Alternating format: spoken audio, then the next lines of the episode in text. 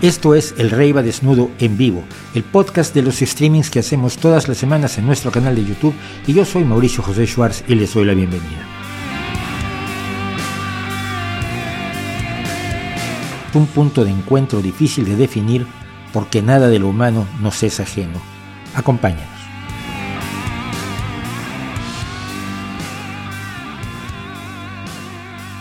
Buenos días, buenas tardes, buenas noches, buenas madrugadas. Como siempre suelo decirles, brodercitos y sistercitas, brodercitas y sistercitos también, los cuatro. Los cuatro es un gusto tenerlos por aquí y agradecerles que me acompañen. Hoy esto es El Rey va Desnudo, esto es nuestra revista semanal del Rey va Desnudo, para separarla de lo que hacemos en, a fondo los miércoles.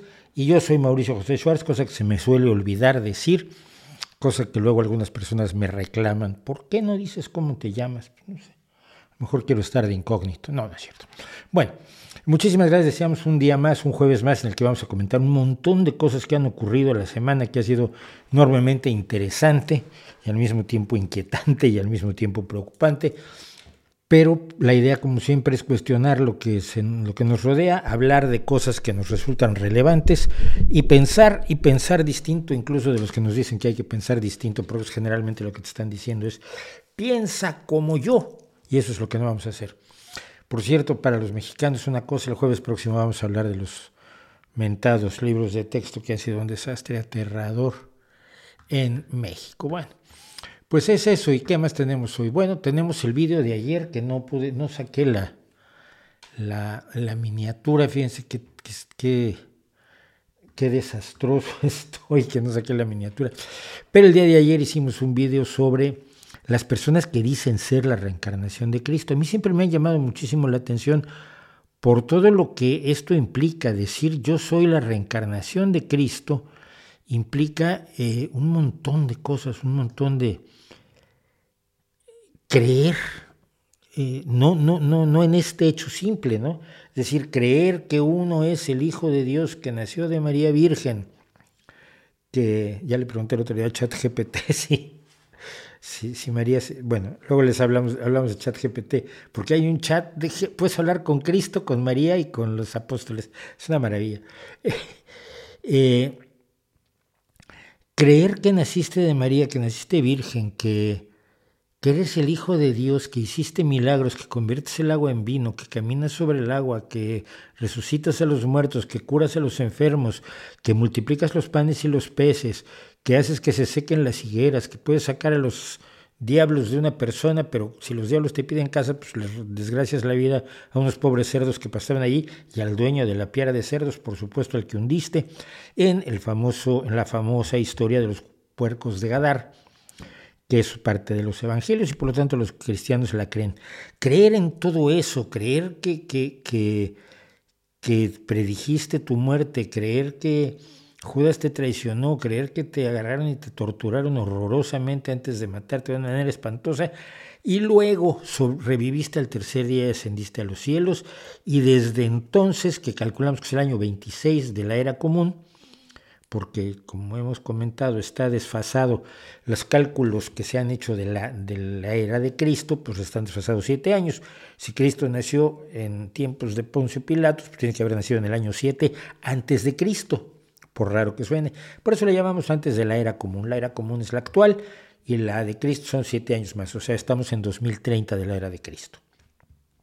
Y entonces, eh, durante estos 2000 años, pues has estado allí como mirando a ver qué pasa o jugando World of Warcraft o, Dungeons and Dragons o póker o algo por el estilo y de pronto has decidido regresar en la persona de los tipos a los que mencionamos en el video. A mí me parece maravilloso que sea la gente capaz de creer todo eso en su cabeza y luego que no lo pueda sustentar, no sé, convirtiendo un vaso de agua en Coca-Cola, aunque fuera, por cierto. Aprovecho. Convirtiendo agua en Coca-Cola, ya no te digo en vino, yo como no bebo, pues no podría constatar que ha convertido el agua en vino. Pero todo lo que hay que creer para sentirse la reencarnación de Cristo me llama mucho la atención. Y son cientos y cientos de personas, sobre todo en el siglo XX, me imagino que el XXI será igual de aterrador, En el siglo XVII encontramos uno, en el siglo XVIII dos, en el siglo XIX un porrón, en el siglo XX tres porrones y el XXI pues va para allá. Así que por eso hablamos, hablamos de la, los que creen que son la reencarnación de Cristo, lo que esto significa y, las consecuencias que tiene, por las consecuencias que tiene generalmente nunca son amables, alegres y luminosas, sino que siempre son oscuras o generalmente son oscuras, terribles, cuando no directamente mortales. Pero bueno, ese fue el vídeo de ayer, del que no, pudimos, no, saqué la miniatura, porque, por la misma razón que alguien me preguntaba, y ahora voy a al chat, pero lo comento porque viene al caso. Alguien me preguntaba si yo no voy a hacer tu tele rusa. Sí la quiero hacer, el problema. El problema de siempre es que no me da la vida. Tengo una cantidad de trabajo. Estoy metido en un proyecto de trabajo nuevo, totalmente distinto. Eh, las horas que le dedico a YouTube ya son bastantes y entonces pues no he tenido tiempo de hacer tuteles rusas las dos últimas tres semanas, cosa que además es está mal porque se han dicho barbaridades, han dicho tal cantidad de locuras los propagandistas de Putin que es increíble. Pero a ver si con lo de Prigozhin, que vamos a hablar de ello, eh, pues recupero tuteles rusa, pero disculpen ustedes que no lo haya podido hacer. Eh, me preguntaban, a ver, eh, vi su video donde habla de quién le permite opinar en las plataformas y quién no. ¿Qué opina de que ahora Elon Musk quiere eliminar la opción para bloquear cuentas en X? ¿Qué es bobo? Porque pues, las puedes mutear. El bloqueo básicamente es para tontos de entrada. Hoy, por ejemplo, preparando este video, este, este streaming, Descubrí que Jaime Maussan me tiene bloqueado. me dio muchísima risa, ¿no? Pero claro, tengo varias cuentas de Twitter. Ustedes no saben cuáles son. tengo varias cuentas de Twitter, usé una de ellas, entré, vi lo que tenía que ver de las barbaridades que dijo Maussan y volví a, mi, a mi cuenta normal. Es decir, para leerlo, si quieres leer lo que otro dice sobre ti o dice sobre algún tema que te interesa, pues con tener otra cuenta de Twitter te vale. Pero el bloqueo es más de nada para la tranquilidad de uno y el mute vale lo suficiente en lugar del bloqueo. No sé por qué hace eso eh, Elon Musk. No tiene ninguna necesidad, no es, ningún, no es lógico, no le aporta nada a la plataforma, no le aporta nada a la experiencia de nosotros como usuarios. Es simplemente que se le van ocurriendo cosas, es como Donald Trump, como López Obrador, ¿no? O como Milley. Se les van ocurriendo cosas que les parecen geniales cada tres días cada dos en los peores momentos. Entonces, pues eh, que, elimine el bloqueo me parece, me parece bastante idiota, pero bueno, es, es, su empresa. Yo espero que Threads llegue lo más pronto posible o que alguien inteligente haga un, clon de Twitter que funcione. Ya entré a Mastodon. Vamos, es un planteamiento absolutamente insostenible.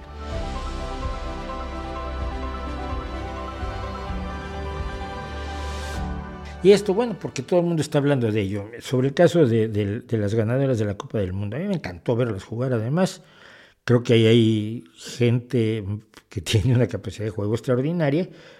Olga Carmona tiene un toque brutal. Es defensa, la, que marcó los goles para pasar de la semifinal a la final y para ganar el campeonato. Es defensa, Olga. Eh, Jenny es una extraordinaria jugadora. Cata Cole es una, es una portero con unas, una portera con una, con una solvencia enorme bajo los palos. Todo eso a mí me gustaría hablar de eso, pero hay mucha gente quejándose de que no se habla de eso, de Salma, ¿no? Salma es una chica que tiene 19 años, ha ganado sub 17, campeonato sub 17, campeonato sub 20 y ahora campeonato mundial. Y a los 19 años, ¿qué, puede hacer? Pues seguir ganando campeonatos mundiales o ganar campeonatos en las grandes ligas, irse al Manchester City femenino, no sé pero a los 19 años tienes tres, tres campeonatos mundiales. Pero hay gente que se queja de que no se esté hablando de ella, sino se está hablando del baboso este del, presidente de la federación. Si te quejas de eso, habla de ellas. Hay mucho que hablar de buen fútbol, de construcción, de, de un buen entrenador, de, un, una, de un desenvolvimiento adecuado en la cancha aplastando a dos máquinas que son Suecia y el Reino Unido. Me parece maravilloso todo eso. Pero es que los que se quejan de que no se habla de ellas es que no quieren hablar de ellas, quieren hablar de su tema. Quieren que el tema sea asqueroso, insostenible, inaceptable, incorrecto, de, por supuesto punible beso que le plantó el baboso Rubiales a Jenny Hermoso. Bueno, Jenny Hermoso no debió haber sido sometida a esa indignidad, es algo que está muy mal hecho, si se lo haces a un, jugador probablemente tampoco reacciona, pero las ganas de romperte la cara las va a tener de todos modos. Si le plantas ese beso a un jugador hombre, igual tampoco reacciona. Los que se han ido en contra de Jenny porque no, le dio un sopapo, son bobos. Estás hablando de tu jefe, estás en el momento más importante de tu vida, eres una persona joven, es tu, es tu futuro depende de este mamarracho, no, no le iba a dar ni un rodillazo ni un sopapo, sino aguantar. Y creo que el jugador hombre lo hubiera aguantado igual, ¿no? Sin que le hubiera gustado de todos modos y, que, sin que fuera propio para nada. Rubiales debe dimitir, probablemente sí, debe dimitir, debe ser llevado a, a, a, una, a una rendición de cuentas y punto. No hay más. Hablemos de las jugadoras. Hablemos, por ejemplo, de que yo tengo, ustedes saben, la gente que, que ve este streaming, sabe, por ejemplo, que yo tengo una compañera, el Partido Socialista Obrero Español, que es lideresa de los gitanos aquí en Gijón, eh, que la adoro además Adela, y que sus nietas, por ejemplo, hace unos días una de sus nietas sacó servicio social como, como licenciatura. Y, ella defiende mucho que las gitanas salgan de aquella opresión brutal a la que han estado sometidas durante generaciones y generaciones.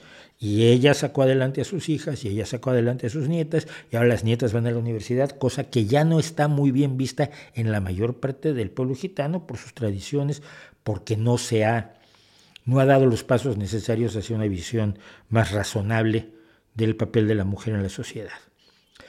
Adela estaba encantada por el gol, por el pase de las semifinales a la final, porque lo había marcado Olga Carmona, porque Olga Carmona es, eh, parte de la comunidad gitana. Y eso es importante. Y que haya metido el gol en la final, hombre, es maravilloso. Y, el, y que su padre la haya impulsado su carrera es importante también para meter las cosas en la cabeza a algunos hombres gitanos o muchos hombres gitanos que siguen teniendo una visión del siglo XIX. ¿Sí? Eso es importante. El otro baboso tiene que ser llevado a, tiene que levantarse un expediente, abrirse un expediente, a ver si, hay leyes o reglamentos suficientes como para decir que ha cometido una indignidad enorme sobre una jugadora eh, sin el consentimiento de ella y por lo tanto debe ser sometida a una sanción. Punto, eso es aparte. Lo importante es lo otro.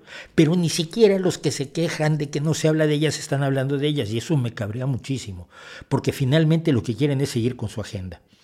Es usar el acontecimiento no para defender a Jenny del mal rato que le hizo pasar este imbécil. No, para que Jenny sea el eh, eh, el, el, pretexto para que nos cuenten su historia otra vez, para que nos digan que Irene Montero es maravillosa, porque Irene Montero inventó el consentimiento. No, mira, las mujeres han luchado por el consentimiento durante décadas en muchos países, por la idea de que no es no. Esto empezó cientos, fácil 200 años antes que naciera Irene Montero. Y lo lamentable es que cuando lo legisló Irene Montero lo legisló mal, cuando todo el mundo le dijo que lo estaba legislando mal, y ahora lo que quieren es hablar de Irene Montero no quieren hablar, por ejemplo, eh, de, los, los paradones de Catacol.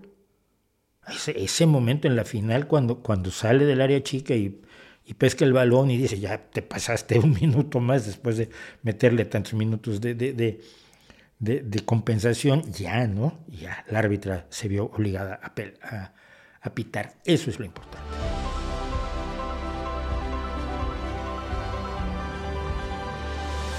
¿Crees que es el libre? Esta ya le hemos contestado un montón de veces, pero lo voy a contestar rápido. ¿Crees que el libre albedrío es una ilusión o realmente somos capaces de tomar decisiones completamente autónomas? No, no creo que seamos capaces de tomar decisiones completamente autónomas. Todas nuestras decisiones están por lo menos condicionadas por cómo somos, por cómo pensamos, por lo que hemos vivido, por nuestras experiencias, por la situación del momento, por las personas con las que estamos, por nuestro estado de salud en un momento determinado, etcétera, etcétera. Era lo que hablábamos la semana pasada de que la libertad absoluta no existe. pero necesitamos la ilusión del libre albedrío y actuamos como si lo tuviéramos. Y si mañana, y esta es la pregunta que siempre les hago yo a los filósofos, y ahí es donde se, se, quedan siempre como, como, como esos robots que, se, se, quedan pegados en las, malas películas de ciencia ficción. ¿Sí? Peligro, Will Robinson, peligro. el, que, el que entienda esta referencia a peligro, Will Robinson, peligro, es muy viejo, ¿ok? Eh, si mañana se demostrara fehacientemente, sin sombra alguna de duda, que todas nuestras acciones están predeterminadas y que no tenemos libre albedrío alguno, seguiríamos actuando como si lo tuviéramos. Porque no sabríamos actuar como si no lo tuviéramos. Entonces es una, es una, una discusión en el vacío. Lo más probable es que tengamos muy poco si lo tenemos, pero da igual da completamente igual. No cambia nada el significado de nuestra vida, no cambia nada el significado de cuando conocemos a alguien y, queremos ligar directamente, cuando queremos eh, provocar el interés de alguien como pareja, cuando, cuando criamos a nuestros hijos y le decimos no hagas eso porque te lastimas, cuando saludamos a nuestros amigos y los queremos y nos vamos a tomar una copa con ellos y no, yo no, yo Coca-Cola y, y hablamos, ¿no? Cerveza 00 también tomo. Eh, cómo nos comportamos con la gente a nuestro alrededor, todo ello lo tenemos que hacer como si fuera una decisión libre y autónoma nuestra, aunque se demostrara que no lo fuera. Entonces, es una pregunta tan vacua como el color de la tristeza de las piedras, que es una de las cosas que suelo decir con enorme frecuencia.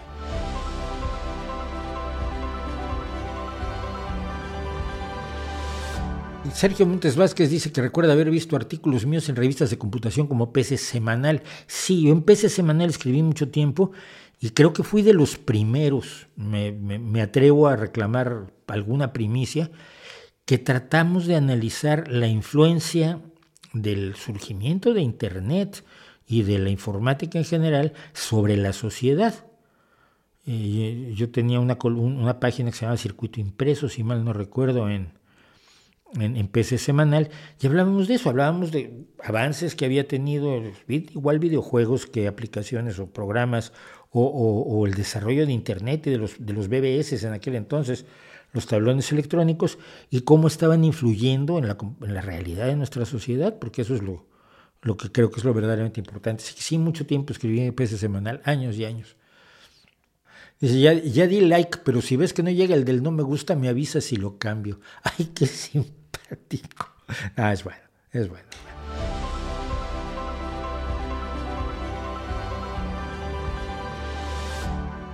La polémica en torno a José Manuel Soto a mí me ha sonado a censura, sí, a mí también. A ver, José Manuel Soto es un facha asqueroso que, que ha dicho unas cosas tremendamente desagradables, que por eso no debe cantar en mi pueblo, no, si alguien lo quiere oír cantar, que lo oiga cantar, yo no tengo ningún problema. Es su libertad de expresión. Y sí leí algunas personas diciendo, ¿a poco eso es libertad de expresión? Pues sí, que un fascista, que un sujeto lleno de odio, que un sujeto atrabiliario y desagradable, diga cosas asquerosas, es, es la libertad de expresión. Exactamente eso es la libertad de expresión que te digan cosas que no quieres oír y que te resulten desagradables y que esa persona tenga derecho a decirlas y tú derecho a ignorarlas o a refutarlas, pero no a causarle consecuencias de otro tipo. Yo he defendido a, Pablo Hassel, por favor, el tipo no tiene una neurona en, en condiciones medianamente sanas. A Cassandra, la chica esta que también fue perseguida por sus opiniones He afirmado que deben desaparecer los delitos de opinión que todavía tiene el Código Penal español, incluido el de ofensas a la corona. He defendido a esta gente que ideológicamente me parece marginal y rastrera y despreciable. Es lo mismo que me pasa con Soto, me parece marginal, rastrero y despreciable y creo que tiene derecho a decir lo que quiere decir. Esa es la diferencia entre quienes usan la libre expresión como un arma política para sus fines, pero están dispuestos a quitársela a los demás para sus fines. y quienes tienen verdaderamente principios. Y si crees en el principio de la libertad de opinión y la libertad de expresión, y crees que, como dijo Rosa Luxemburgo, la libertad es fundamentalmente y ante todo la libertad del que piensa distinto, aunque sea asqueroso lo que piensa, eh, tienes verdaderos principios. Tú defiendes el derecho de la gente a decir horrores, no a hacerlos, no invitar a otras personas a discriminar, a golpear, a asesinar, a matar. vayan y quemen la casa de fulano. No es una expresión, no es libre expresión de una opinión, es una invitación al delito.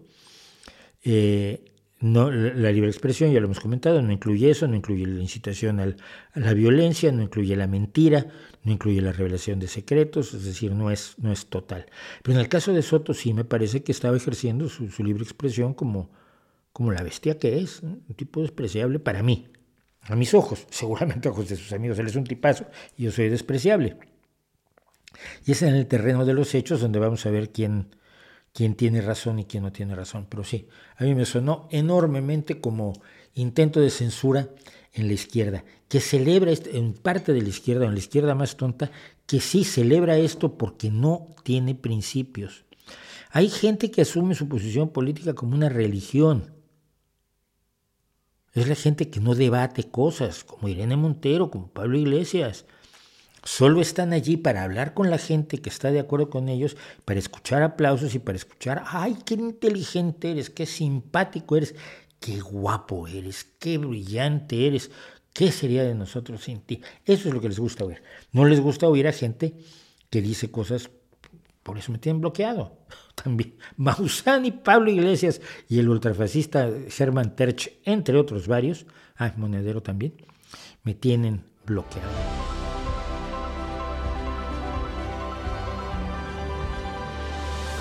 Por cierto, no viene al caso, pero ¿alguien sabe cuánto está cobrando eh, Juan Carlos Monedero como asesor de, Adán Augusto en, México?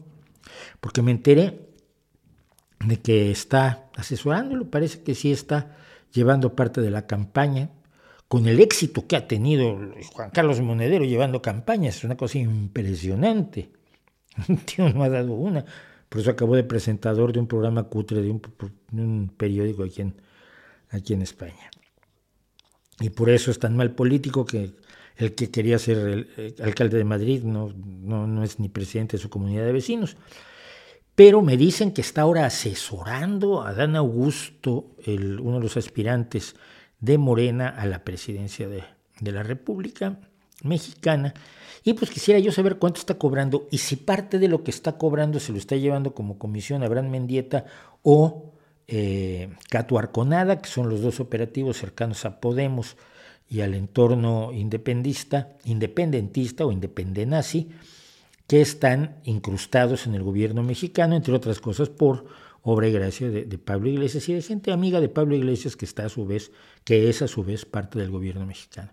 Entonces yo quisiera saber, eh, Monedero cobra siempre de manera muy rara. Una vez lo pillaron cobrando un dinero. Es que estaba asesorando a, a Venezuela para crear una nueva moneda. ¿Sabe de creación de una nueva moneda, de una nueva divisa? Monedero sabe tanto como yo de las reglas del curling, o tanto como yo sé de cómo se crea una nueva moneda. Es decir, cuáles son los requisitos, las características necesarias para que no te pase lo que le pasa al Bitcoin. No tiene idea, no tiene ninguna preparación, jamás en la vida ha trabajado en una casa de moneda, jamás en la vida ha trabajado en finanzas, jamás en la vida ha trabajado en economía internacional o en intercambio. Pero trajo unos cientos de miles de euros como asesor en Venezuela de, de, esa nueva moneda y luego, como lo pillaron, tuvo que pagar los impuestos porque ya se andaba yendo sin pagarlos. Yo sí pago mis impuestos. Entonces, pues quisiera yo saber si alguien sabe cuánto está cobrando Monedero y si parte de ello lo están llevando alguno de los dos operativos cercanos a Pablo Iglesias en México, pues se lo voy a agradecer muchísimo. ¿eh? Sí, simplemente por estar informado. ¿Qué opino del socioliberalismo? Pues que es el liberalismo avergonzado, pero que no tiene la suficiente coherencia como para ser socialdemócrata. Así de simple.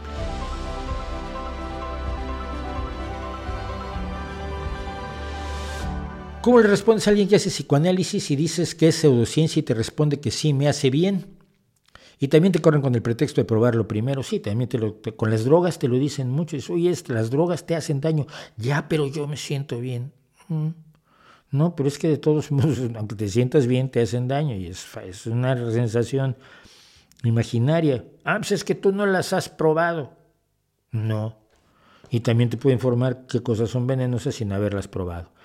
El psicoanálisis te puede hacer sentir bien, pero no te va a resolver tus problemas. Porque desde que lo inventó Freud no le ha resuelto un problema a nadie.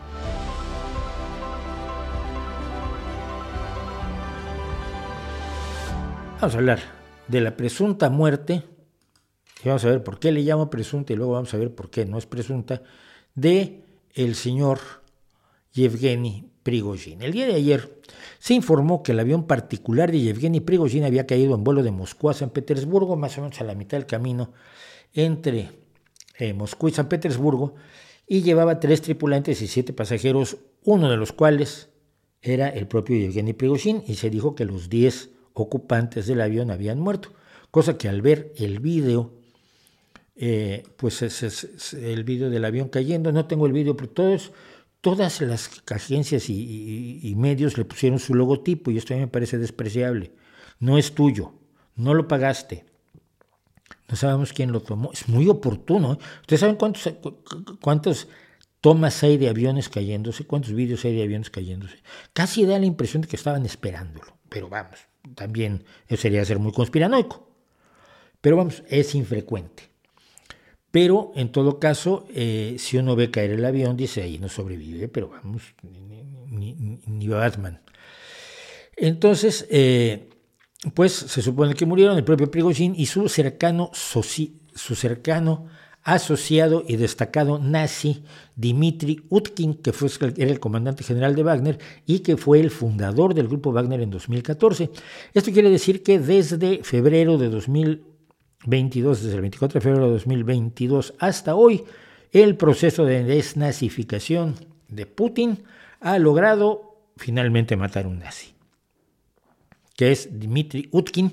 Si ustedes ven las fotos de Utkin, ya no me dio tiempo de ponerla, pero se, tatuó aquí galones de la CSS, los galones que llevaban los oficiales de la CSS tipo era siniestro. Bueno, fuentes oficiales dijeron haber identificado los cuerpos de los dos jefes mercenarios y en las últimas semanas, el señor Prigozhin estaba principalmente ocupado, no sé si lo pronuncio bien, Prigozhin, estaba principalmente ocupado en consolidar la presencia del grupo Wagner en los países del Sahel, esta, esta franja entre el Sáhara y el África subsahariana, donde está Mali, donde está precisamente Níger, que son países que recientemente, en los últimos tres años, como ya comentábamos aquí cuando hablamos del golpe de Estado en Níger, pues han sido eh, eh, sujetos de golpes de Estado presuntamente promovidos, financiados y apoyados por Vladimir Vladimirovich Putin y el más reciente, por supuesto, el de Níger, que fue hace un par de semanas.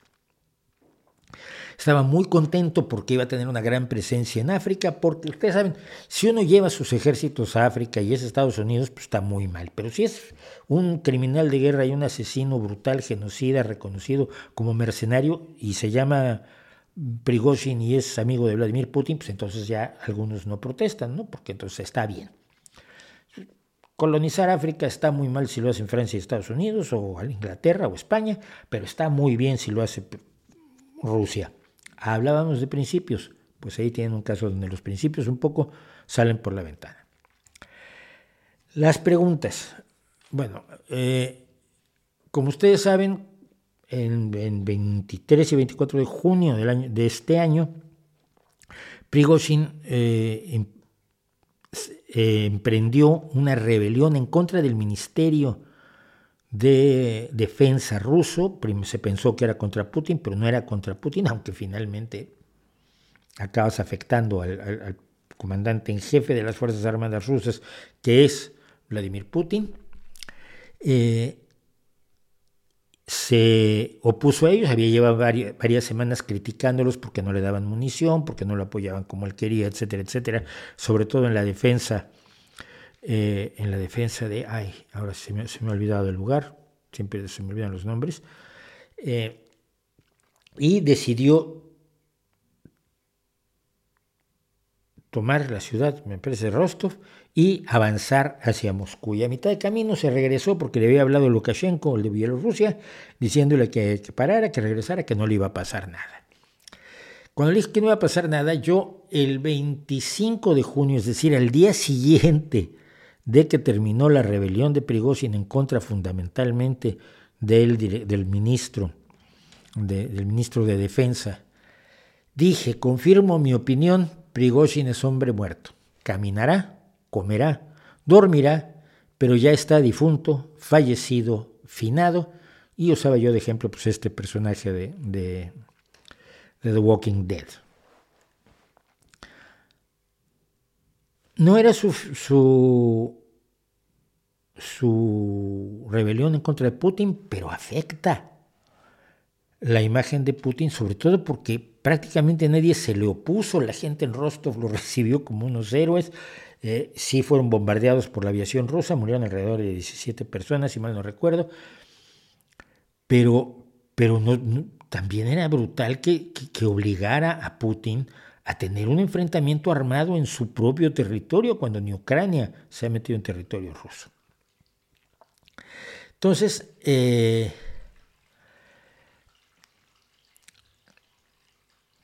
La pregunta es, ¿está muerto Prigozhin? No hay forma de saberlo. ¿Lo mató Putin, como dicen algunos, derribando el avión con un misil S-300? Tampoco hay forma de saberlo. Cuando vemos el video, que está por todos lados, el video comienza cuando ya está cayendo el avión. No sabemos si lo golpeó un misil S-300 o, o chocó contra una bandada de patos, cualquier cosa. El chiste es que cae además como una piedra. No, no es estas caídas en ángulo de, quien viene planeando. No sé, es un jet particular tampoco tiene grandes posibilidades de planear, hasta donde yo sé. El, el vídeo comienza cuando el avión ya va dirigiéndose a tierra. En todo caso, parece revelador que esto, casi simultáneamente al anuncio de la caída del avión de Prigozhin, insisto, su avión particular, su jet particular, eh, se anunciara que era relevado de sus, funciones el, general Surovikin. Surovikin fue el que primero le pidió a, a, que no avanzara hacia Moscú. Pero al mismo tiempo se considera que, que Surovikin es muy cercano a Prigozhin y desde ese día, desde ese vídeo que sacó él, por cierto, con un arma apoyada en la, pierna, muy raro, Surovikin pidiéndole a, a, que regresara, no se ha vuelto a saber de Surovikin y ayer mismo se anunció que se le relevaba de sus funciones. Yo creo, si me preguntan mi opinión, Prigozhin está muerto. No se puede dar el lujo Putin de que crean que lo mató y esté vivo. Eso sería otra humillación enorme para un personaje que soporta todo menos las humillaciones. Alguna vez le preguntaron a Vladimir Putin, si él tenía capacidad de perdonar. Por cierto que curiosamente, si alguien ve por ahí el vídeo, se lo piensa unos segundos. Cualquiera de nosotros dice, sí, claro, o sea, claro que tengo capacidad de perdonar, pero él se lo piensa unos segundos, se rasca y dice, no, sí, da. Pero no todo, aclara de inmediato. Y entonces el periodista, que es muy obsequioso como todos los periodistas que no están muertos en, la Unión, en Rusia, le pregunta, ¿y qué es lo que no es perdonable? Y dice la traición.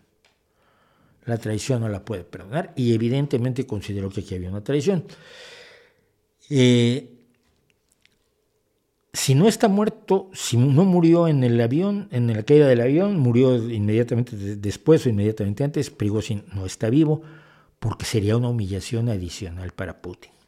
Y la gente preguntaba, ¿y por qué no el té de Polonio o alguno de los otros sistemas tradicionales? Caerse por una ventana. Yo creo que Prigozhin desde el 23 de junio no se acerca a una ventana ni a 10 metros. Eh, o por las escaleras. La gente en, Rusia, la gente que le cae mal a Putin, cae mucho por las escaleras, cae mucho por las ventanas. Es un problema de salud peculiar porque no ocurre en ningún otro lugar del mundo. Pero, ¿por qué no eso? Yo creo que en todo caso creo que sí se logra ver, se logra demostrar que fue un misil S-300 el que derribó el avión de Prigozhin, pues eh, lo que quiere Putin no es ocultar su participación en la muerte de Prigozhin. Al contrario, anunciarla, proclamarla, dejarla muy, muy claro. Y ya los canales, digamos, más oscuros de Telegram rusos han dicho que ha sido el pago a la traición de Prigozhin. Que quede muy claro cuál es el futuro de todos los que se le opongan. Tiene que reafirmar su, fuerza desde el 23 de junio, desde, aquel, desde el momento en que tomó Rostov el Prigozhin. Y creo que, Putin tiene un gran interés en que se sepa quién está, quién está a cargo de acabar con quienes se pongan en su contra. Esa es mi opinión personal y como todas mis opiniones personales, por supuesto, pueden estar equivocadas. Pero yo lo decía el 25 de junio, 25 de junio Prigozhin ya estaba muerto, vivió lo que pasó de entonces acá, pues son meramente dos meses, menos de dos meses de horas extras.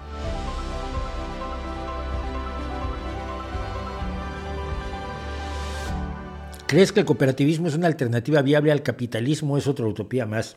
El cooperativismo es capitalismo. Es una empresa propiedad de los trabajadores que tienen una participación accionaria y que compiten contra otras cooperativas. Lo que pasa es que el cooperativismo es de las formas más aplaudibles obviamente, del capitalismo, porque no es socialismo, ni menos aún es, es comunismo. Es una forma, es, es, es un ideal socialista en cierta medida, pero no es una solución para todo. Y te voy a decir por qué.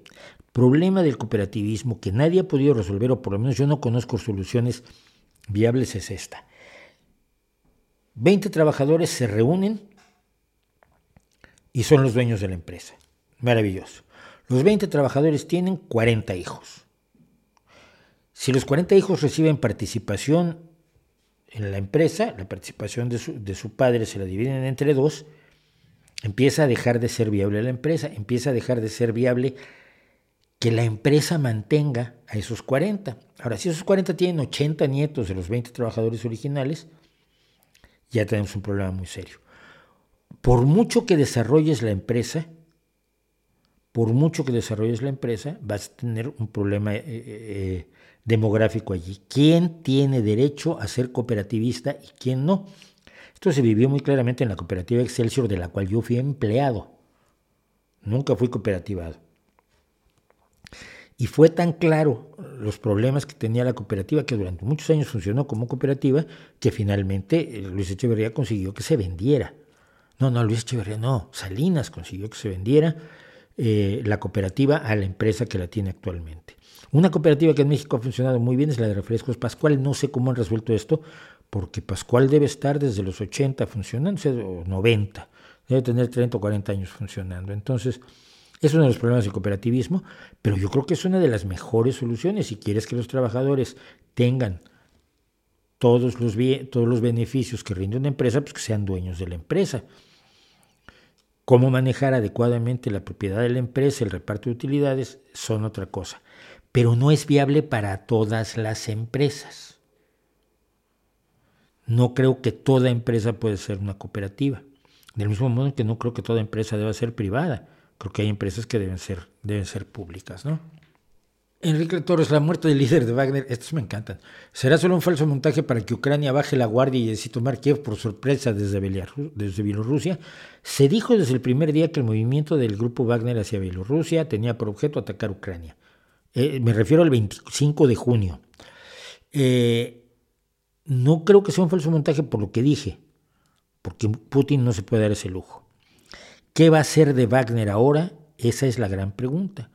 Los, la gente de Wagner ayer sacó un vídeo diciendo que Wagner continuaba, eh, que viva Prigozhin, reconociendo, incluso admitiendo ellos mismos que su líder había, su líder había muerto y su comandante, el, el nazi, habían muerto.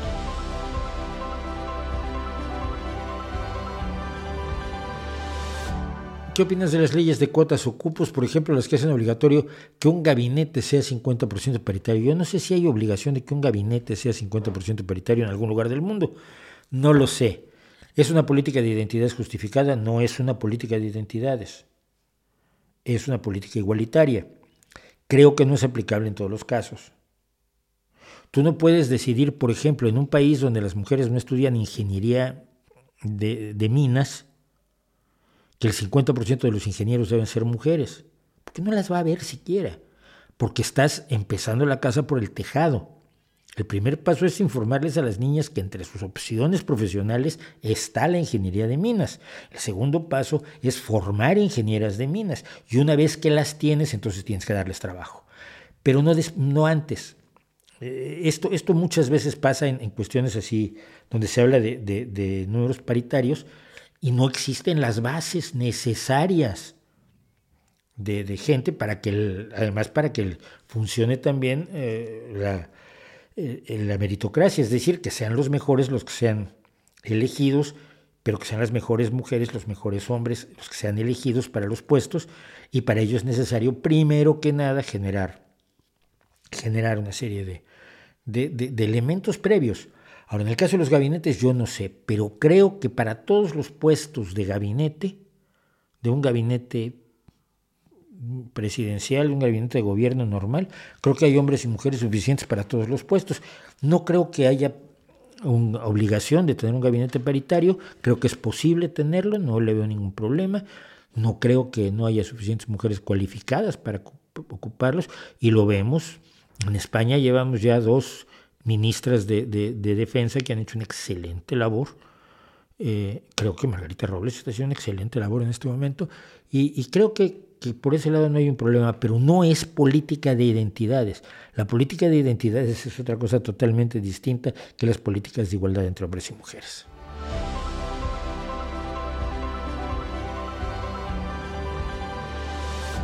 Comunistas sin comunismo, el esperpento. ¿Y qué es lo que ha pasado? A ver, acaba de ganar las elecciones en, ah, en Guatemala Bernardo Arevalo, que es un hombre de izquierda como yo.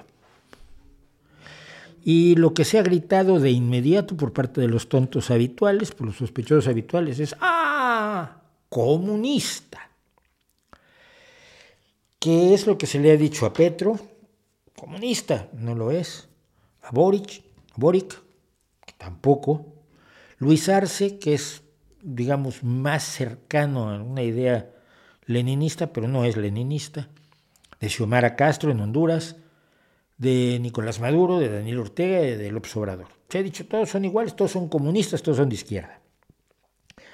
Cualquiera de ustedes que dos neuronas más o menos llevan relaciones diplomáticas correctas, sabrá que hay una diferencia enorme entre Luis Arce, Gabriel Boric, Gustavo Petro y gente como Maduro, Daniel Ortega y López ¿no?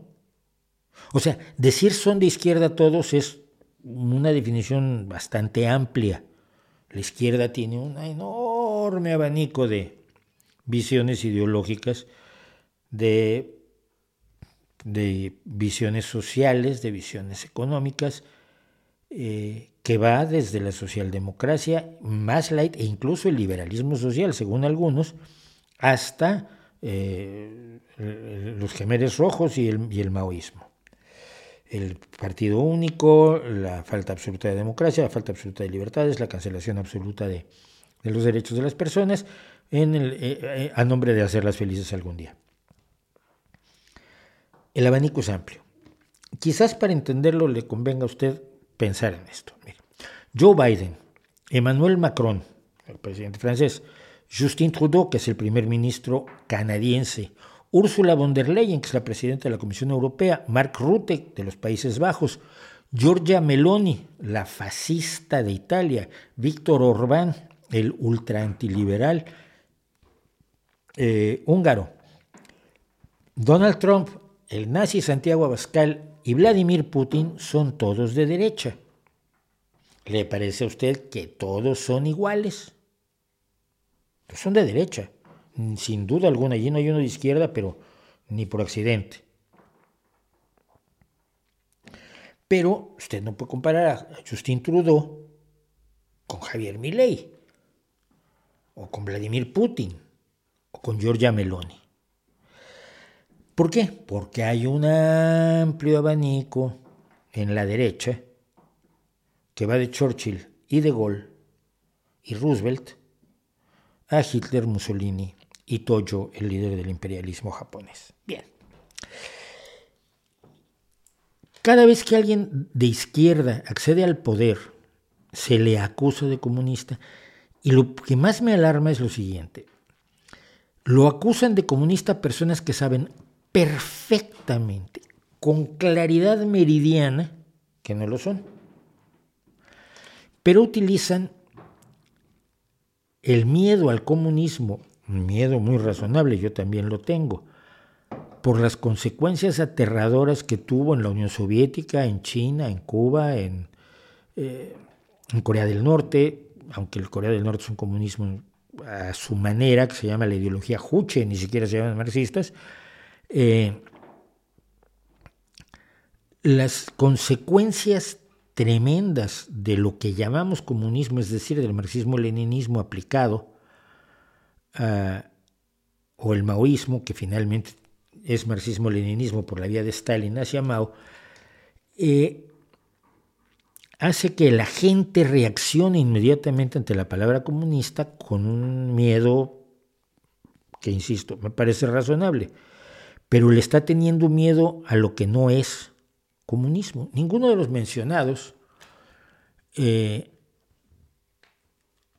Petro, Boric, Luis Arce, Xiomara Castro o Bernardo Arevalo, está intentando establecer un partido único, ni está intentando fusilar gente, ni poner gulags, ni eh, nacionalizar o expropiar la totalidad de la economía para dirigirla centralmente desde el gobierno.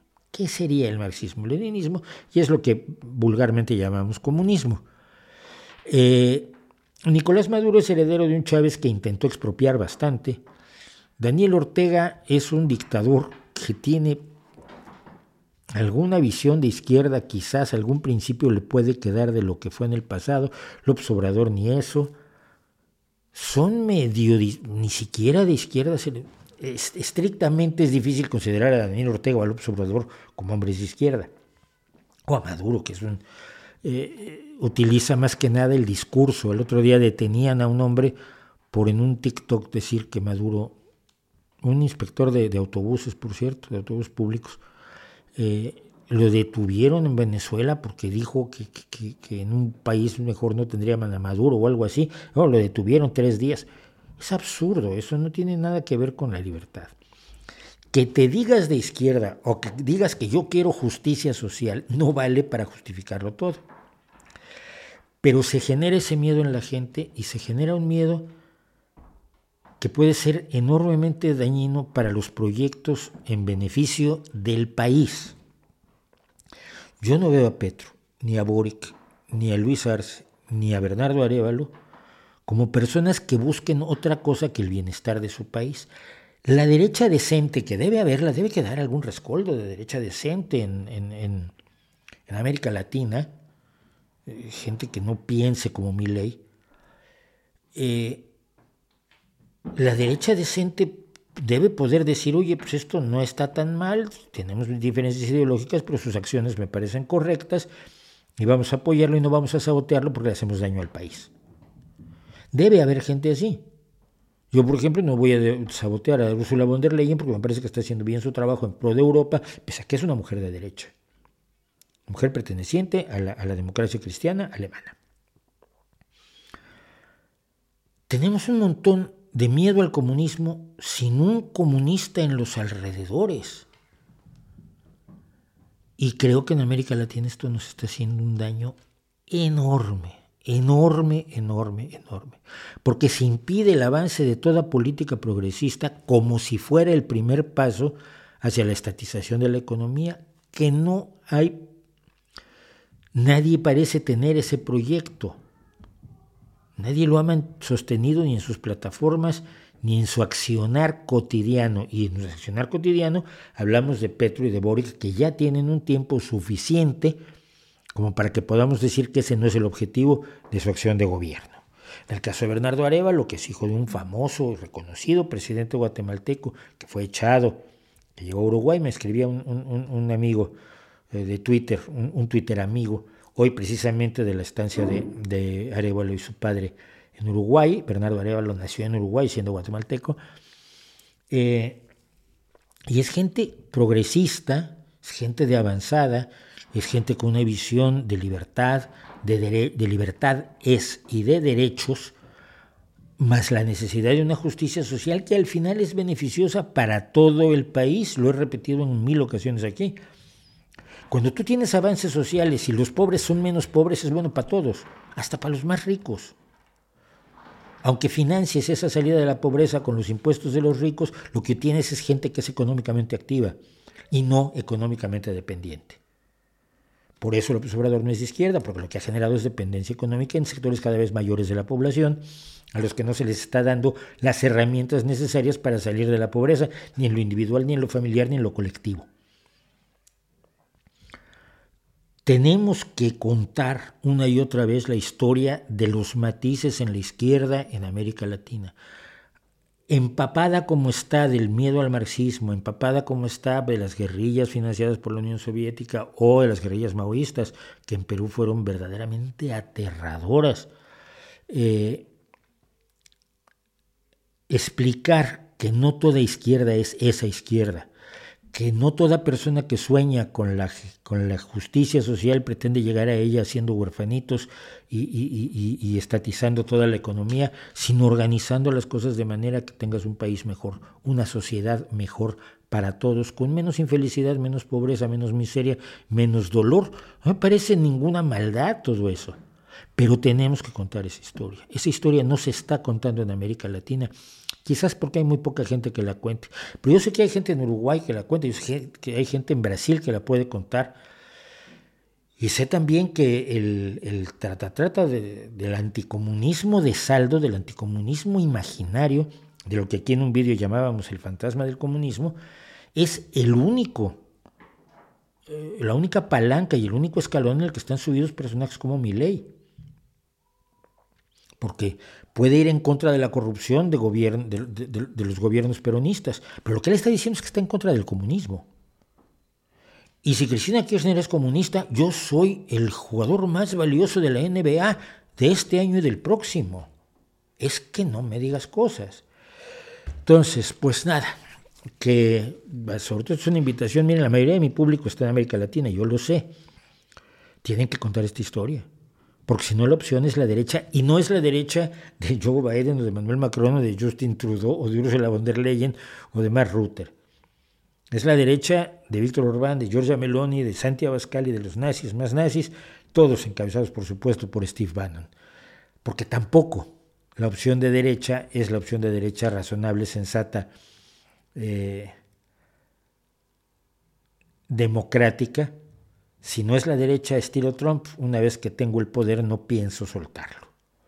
Y haré lo posible, como se está demostrando cada día más en Estados Unidos, haré lo posible por no soltar el poder, mantenerme en el poder, así sea dando un golpe de Estado. Y eso, eso es peligroso, hermanitos y amiguitos míos.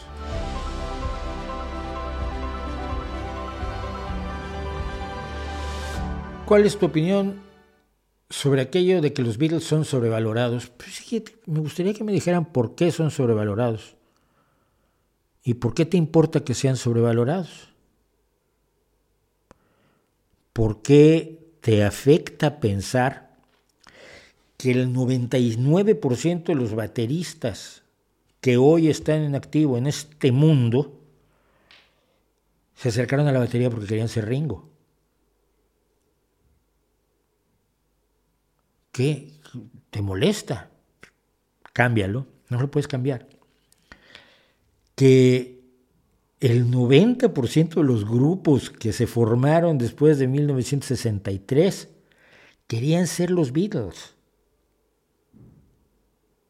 No querían ser los Beatles como copia, querían ser como los Beatles. No me refiero solo a los grupos de hombres. Las Bangles, esto lo comentaba este, Susana Hobbs, que, es impresionante esa mujer. Eh, Susana Hobbs lo comentaba siempre, es que nosotras cuatro queríamos ser como los Beatles. Entonces se metieron en un garaje y empezaron a tocar, como todo mundo. Solo eso, sin hablar de la cuestión musical, sin hablar de la, de la, cuestión letrística, sin hablar de la originalidad, sin hablar del salto del pop a los distintos tipos de rock que va generando los Beatles a lo largo de su discografía, empezando con Robert Soul, siguiendo con Revolver, donde trastocan todo lo que se entendía como música pop en, el, en la industria musical. Saltándote todo eso, la influencia es innegable. Ahora, si agregas encima todo eso, solo porque los Beatles se pueden dar el lujo de hacer un día en la vida, puede Inagada de Vida, puede, puede después hacerse Inagada de Vida o puede hacer Queen Rhapsody Bohemia, porque las canciones de ocho minutos estaban prohibidas por la industria. Pero los Beatles sí podían, porque podían hacer lo que se les diera la gana, porque todo lo que hacían se convertía en oro para las disqueras, para las compañías de, de, conciertos y para las compañías y para las radiodifusoras. Y cuando tienes el poder económico que tenían los Beatles, entonces lo que hagas vale. Hicieron todo lo que se les dio la gana. Están sobrevalorados, pues demuéstralo. No lo vas a poder demostrar, porque ya en sus inicios, en sus inicios más, cuando todavía no hacían lo que realmente nos impresiona de lo que hacen los Beatles, que para mí es a partir de Robert Soul, antes de Robert Soul, eh,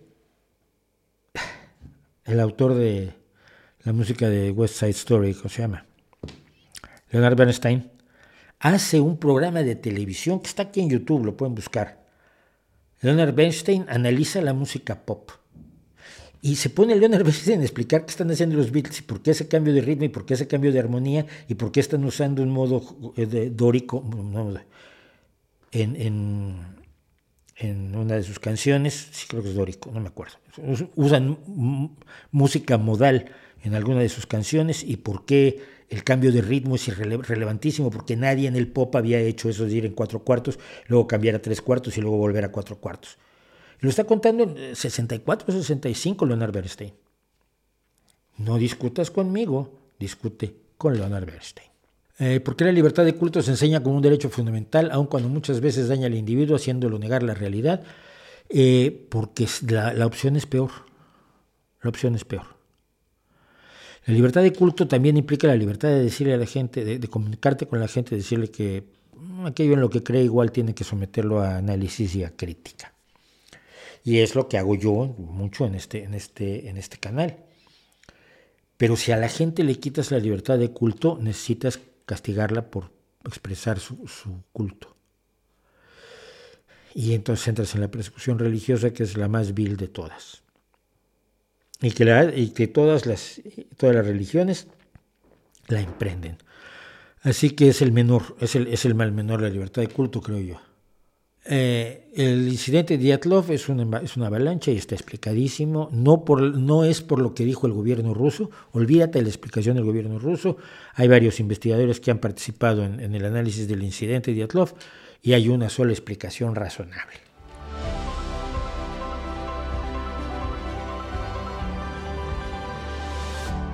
Algunos comentarios del alucinaje de la India en el polo sur lunar.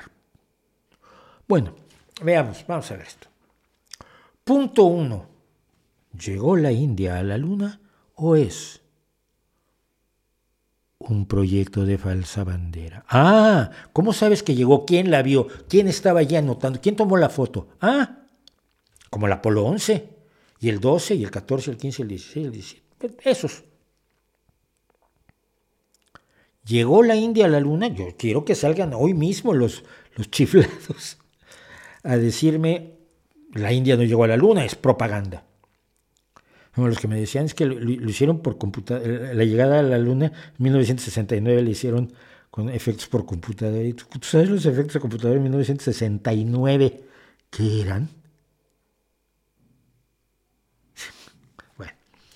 Eh, o la, enorme cantidad de gente, a mí me, me, alucina la enorme cantidad de gente, creo que ya lo comenté, que cree que se fue a la Luna una vez, no seis. Es que claro, fuimos, pero ¿por qué no volvimos? Porque volvimos seis veces y no volvimos siete porque ahí hubo un problema que casi mata a tres astronautas en el Apolo 13. Me dio como resultado una buena película. Ah, sí, volvimos, volvimos. ¿Y por qué no seguimos yendo? ¿Para qué? Primero que nada, los que ponían el dinero, que eran los contribuyentes estadounidenses, ya se habían aburrido del tema. Dos, había otras prioridades porque ya no había que competir con la Unión Soviética, porque ya se le había ganado la carrera espacial y sin embargo la Guerra Fría seguía. Y había problemas económicos en los Estados Unidos serios para cuando eh, se acabó el programa del programa Apolo. Es cuando viene ya, si mal no recuerdo, la, la, crisis de los combustibles en 1973. Madre mía, me acuerdo yo todavía eso. Eh, tres, todavía estamos estudiando las, las piedras que se trajeron de la Luna. ¿A qué? ¿A qué se regresa? Pero bueno, eh, querían, querían que se regresara para que ellos estuvieran contentos. Entonces ahora, ¿llegó la India a la Luna? Pues sí, sí llegaron, afortunadamente llegaron, un excelente trabajo de la Agencia Espacial Indostana. Qué pena me da que la India viva entre los dos extremos de un desarrollo aeroespacial tan maravilloso como el de esta sonda, que ha llegado y que además va a bajar un carrito a la superficie lunar, eso me cae muy bien. Como me cae muy bien el helicóptero de, que sigue volando en Marte, el primer vuelo lo veíamos mi hijo y yo fascinados. Eh, y es una humillación enorme para Vladimir Putin, que ordenó la misión que fracasó la semana pasada, cuyo jefe, por cierto, está hospitalizado, parece que está malito. Y el militar a cargo también parece que está un poco enfermo. Eh, bueno, no lo han visto, pero creen que está enfermito, porque porque no salieron las cosas como Putin quería. Esto es una humillación tremenda para Putin, sobre todo que Putin quiere ser líder de la India y de China, es decir, que sean sus aliados, pero siempre y cuando él lleve la voz cantante, y esto le parece muy, muy mal. Eh, ventajas, bueno, a ver, es, una, es un descenso en una zona en la que no ha habido descensos eh, lunares, por lo tanto se pueden descubrir muchísimas cosas realmente serias sobre la geología lunar, sobre la historia geológica de la Luna, sobre la historia de la Luna con respecto a nuestro planeta, que seguimos viviendo con una hipótesis bastante razonable de que la Luna es un trozo arrancado a nuestro planeta en un choque con otro cuerpo, cuerpo del cual hay trozos dentro de la Tierra que se pueden detectar geomagnéticamente o por masas, no me acuerdo ahora cómo, lo vi hace un tiempo, pero tenemos anomalías de, de densidad dentro de la Tierra, que son, se calcula producto de que tenemos ahí fragmentos del objeto que chocó contra la Tierra y que dio como resultado que se desprendiera nuestro satélite. Todo eso es importante conocerlo y todo eso es maravilloso conocerlo y todo eso es extraordinario conocerlo. Así que yo estoy feliz y fascinado. Todo lo que sean avances en el, mundo de la astronomía, de la cosmología y de lo aeroespacial lo veo con enorme entusiasmo. Creo que el ser humano puede vivir fuera del planeta. Tendrá que terraformar Marte, probablemente sí, pero es, digamos que es teóricamente viable, prácticamente inviable en la actualidad, pero tenemos que pensar como, como dijo Tsiolkovsky, la tierra es nuestra cuna, pero la gente, no, pues, ningún animal puede vivir toda su vida en la cuna. Entonces a mí me emociona, me entusiasma enormemente el logro indostano y los felicito.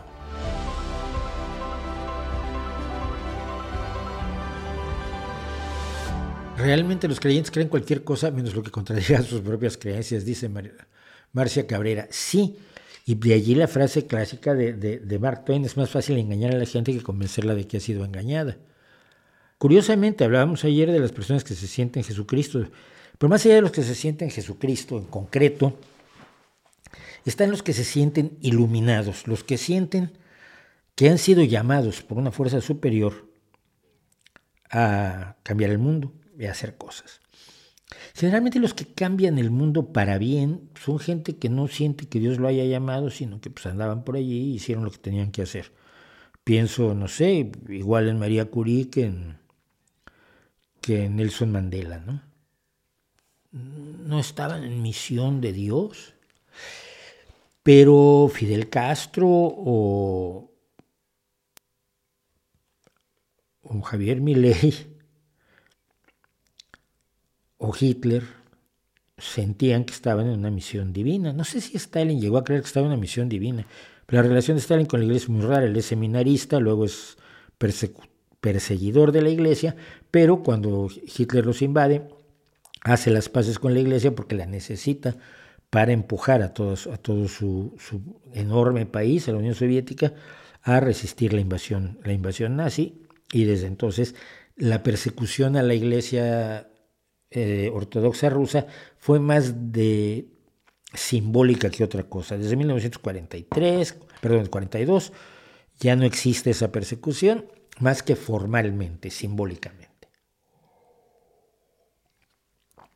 Pero resulta que hace poco tiempo nos enteramos que Milley tiene conversaciones con el uno, o sea, el número uno, el number one, Dios, God, Yahvé, Jehová, el, dueño de, la empresa, pues.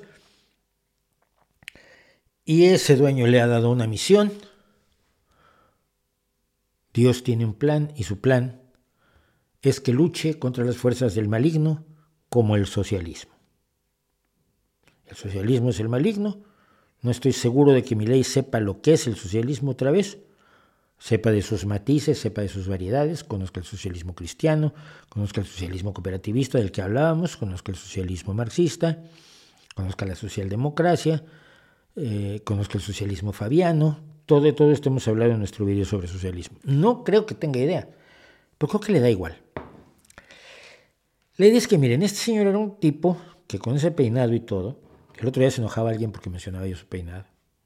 Gente que no tiene sentido del humor tú ves su pelo y tu sentido del humor surge naturalmente, como el de Boris Johnson o el de Donald Trump. Es normal.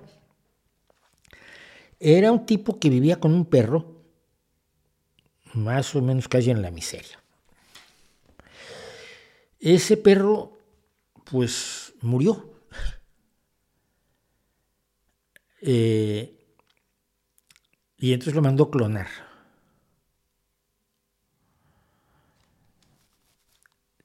no, me pregunten cómo. El chiste es que cuando muere su perro, que se llamaba Conan, si me imagino yo un perro con un pequeño Schwarzenegger con espada, se acercó a un grupo de personas de los más extraños, entre ellos Gustavo, un brujo al que había conocido por Twitter, que era narcocapitalista como él, y entonces pues ya era su amiguito, y acabó creyendo en las historias de Gustavo respecto a su perro y sobre todo otra persona, Celia Liliana Melamed, que además es, fue, fue luego la que le enseñó a hacer telepatía con animales a la hermana de Miley, a Karina. Ella hace comunicación interespecies, pero para no decir que hace telepatía con animales, dice que es, échense este trompa la uña porque esto es, esta es una de las asesoras espirituales del señor que probablemente vaya a ser presidente de Argentina entre octubre y noviembre de este año. Médica de veterinaria, maestra de Reiki Usui, practicante de chamanismo, técnica en ciencias psicofísicas y de sanación y coaching con caballos, Teza Healing y teoría del programa de vida, con capacidad de hacer constelaciones familiares, constelaciones familiares con caballos, terapias florales y focusing y en sus ratos libres hace empanadas. Eh, un exintegrante del grupo este, del, partido ridículo que se llama La Libertad Avanza, y cuando tú ves que avanza, lo que avanza es todo menos la libertad, eh, ya había hablado de los mensajes de ultratumba de Miley. Decíamos, su perro, que no pudo ser salvado, murió, lo mandó clonar. Uno de los perritos murió y y empezó a vivir con estos, con estos perros. Cuenta lo siguiente en un libro que acaba de publicarse sobre él. Estos perros llegaron desde Estados Unidos y los puso el nombre de sus economistas liberales, les llaman liberales, preferidos. Murray por Murray Rothbard, Milton por Milton Friedman, Robert y Lucas por Robert Lucas y el reemplazo de Conan. Eran cinco, decíamos, eh, cinco que quedaron, uno, un sexto que murió. Eh, estos animales, los animales clonados tienen menos expectativas de la vida y eran mastines. Entonces tenía que mantenerlos separados para que no se pelearan. En su piso, al parecer, puso cadenas separándolos a los seis. Muy bonito eso. Y eh, para que pudieran vivir, porque claro, los perros no salían, entonces aquello era una cosa espantosa. Según cuenta este libro, dice que para eh, llegaron en mayo del 2018 y Milei no podía ni dejar entrar gente a su casa, había cacas de perro y perros peleándose allí. Y el 31 de marzo del de 2019 parece que algunos perros se soltó de su cadena, hubo una bronca enorme y a Milei le dieron un par de mordiscos bastante malos. Eh, pero eh, digamos que ahora ya es más rico, ya tiene un, lugar más amplio, una, casa más amplia donde tiene los perros separados. Pero él cree que los perros siempre están con él. Entonces decía yo, eh, este Carlos Maslatón cuenta que eh, cuando presentó uno de sus libros, estaban sentados en primera fila y Karina Milei, la, hermana de, Javier, les pidió que se hicieran a la fila de atrás por las cinco, cinco sillas de adelante, pues estaban, estaban reservadas. Esos asientos quedaron libres durante toda la conferencia porque eran para los perros espiritistas los cinco clones, que le mandan mensajes de ultratumba a Milei y lo dirigen. Uno de ellos, pues bueno, Conan en concreto es un, perro que es su asesor, que tiene su cuenta de Twitter. Lo estuve viendo, es una cosa maravillosa. Conan le da por la vía de la telepatía interespecies a Milley ideas sobre la estrategia general. Robert le hace ver el futuro y aprender de los errores. Milton se encarga del análisis político y Murray de la economía. Esos son los asesores de Javier Milley. Cinco perros telepáticos. Eh, pero también mantiene diálogos espirituales, llámelo usted así si quiere, yo digo que cuando uno habla con, cualquiera puede hablar con Dios, o cualquiera puede, hablar con los muertos, perros, hombres, gatitos, caballos, ratas, jirafas. Yo puedo hablar con las jirafas muertas. Cuando creo que me están contestando es cuando empiezan los problemas. Bueno, mientras tanto, hablar con los muertos es lo fácil. O hablar con Dios. Pero a él no solo le hablan todos los economistas que, le, que cuyos nombres le puso a sus perros, sino que le habla la filósofa Ayn Rand, cosa que me llama mucho la atención, porque yo he dicho que este, este es un seguidor de la sociópata Ayn Rand, a quien le dedicamos un video aquí, por cierto, hace bastante tiempo, la, filósofa del egoísmo, y me han dicho, no, pero él no tiene nada que ver con Ayn Rand, pero parece que habla con ella y ella le da consejos, ella lo convenció, precisamente, junto con, con Rothbard, de lanzarse a la presidencia y meterse a la política en algún momento de 2020. Así que habla con amigos de otra amigos que le, perdón, amigos de otra época han sido testigos de cómo Milei habla con los muertos. De pronto está conversando con una persona y se queda como un robot de estos que se quedan pegados. Y dice, qué? Es que acabo de, recién hablé con Rothbard y me dijo que sí, que sí, eso está bien. Así que Rand, y Rothbard lo metieron en política. Yo hablé mucho, y lo saben quienes me conocen. Soy el autor de esto, que no, es mucha publicidad porque ya está descatalogado, ya lo, los que quedaban los mandó a la los mandó a la cuchilla.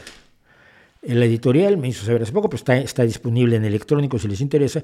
Es una amplísima crítica a la izquierda que creen estupideces. Yo soy un gran enemigo de la izquierda que creen estupideces, de la izquierda esotérica, de lo que llame la izquierda feng shui. De la izquierda que cree en el New Age, de la izquierda religiosa, de la izquierda anticientífica.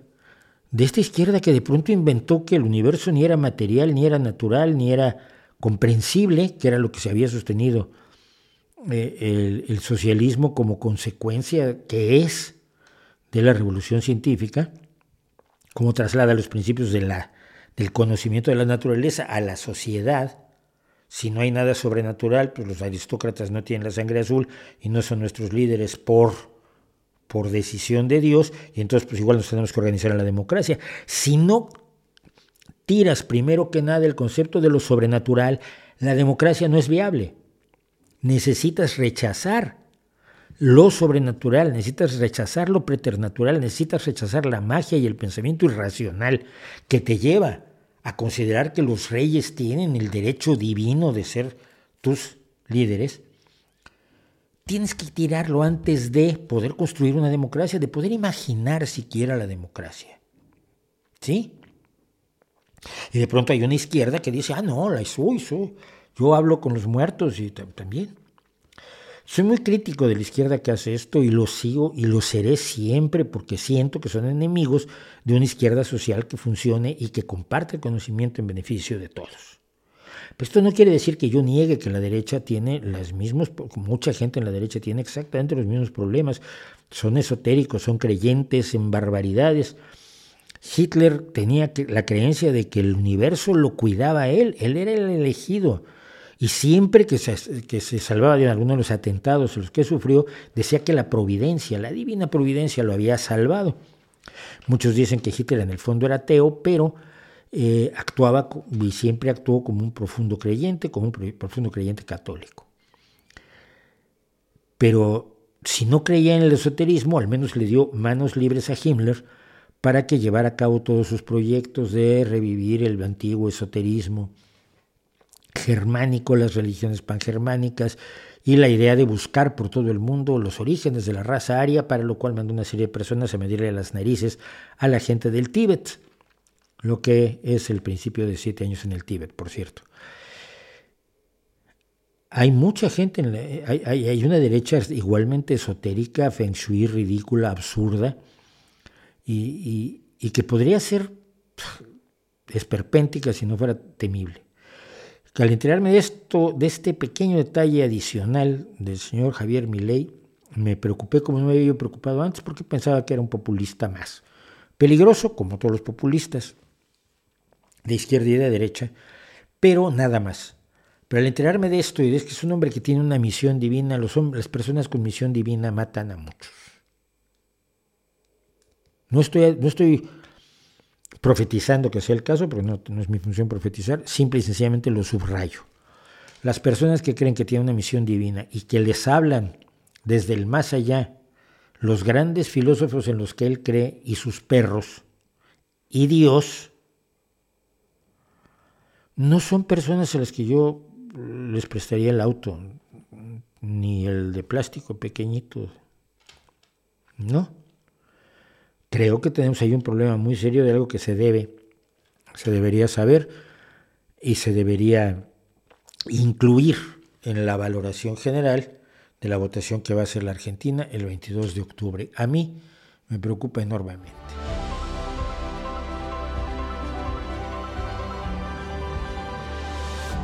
Por cierto, se me ha olvidado pedir que nos apoyen y necesitamos que nos apoyen en Patreon y en PayPal. Quiero quiero. querer es lo de menos, ¿no? Quiero otro micro y quiero un mezclador con, lo que se llama una puerta de, son, de ruido, un controlador de ruido, por los ruidos que tengo aquí. No sé si ustedes oyeron hace un ratito, estaban los niños aquí arriba jugando a las canicas y rebotando cosas en esto que es el, el, el patio de luces de un edificio con tres pisos arriba. Todos los niños aquí encima juegan. Luego tengo el bajante aquel que hace gorgoritos de cuando en cuando. Y luego tengo el, tema de que a algunas personas no les gusta el ruido que hace mi boca. Parece que nunca han oído a nadie hablar. Entonces, pues todo ello sería, se solucionaría con una mezcladora, con, con eh, ¿cómo se llama? puerta de sonido, con controlador de ruido, con puerta de ruidos, con reductor de ruidos y para todo lo cual necesito, necesito el apoyo de ustedes, por favor. Así que este canal existe gracias a ustedes, dejará de existir cuando ustedes quieran. ¿eh? Yo encantado.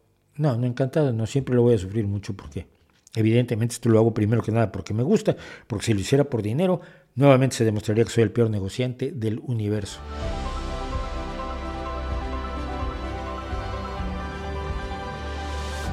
¿No es ridículo que en pleno siglo XXI exista división femenil y varonil en los torneos de ajedrez? No lo sé. Esto se resuelve muy fácil. Haces un torneo de hombres y mujeres y si están al mismo nivel, entonces es absurdo. Si no están al mismo nivel, entonces no es absurdo. Lo bueno es que puedes demostrar las cosas, puedes utilizar métodos de validación fiables, reproducibles, independientemente verificables en lugar de opinar. Yo creo que si alguien considera que esto es incorrecto, que probablemente lo sea, pues se hacen una serie de torneos entre los grandes maestros y las grandes maestras internacionales, se les pone frente a frente, se ve si están al mismo nivel si están al mismo nivel, pues sería absurda la, separación efectivamente. Y si no están al mismo nivel, no. No se olviden de poner me gusta dice Eduardo Irigoyen, ah, que fue el que me estuvo contando lo que, lo que hizo Arevalo y, su familia refugiados en Uruguay. Conociste al periodista mexicano Manuel Buendía, asesinado en el 84, vi el documental sobre su muerte en Netflix.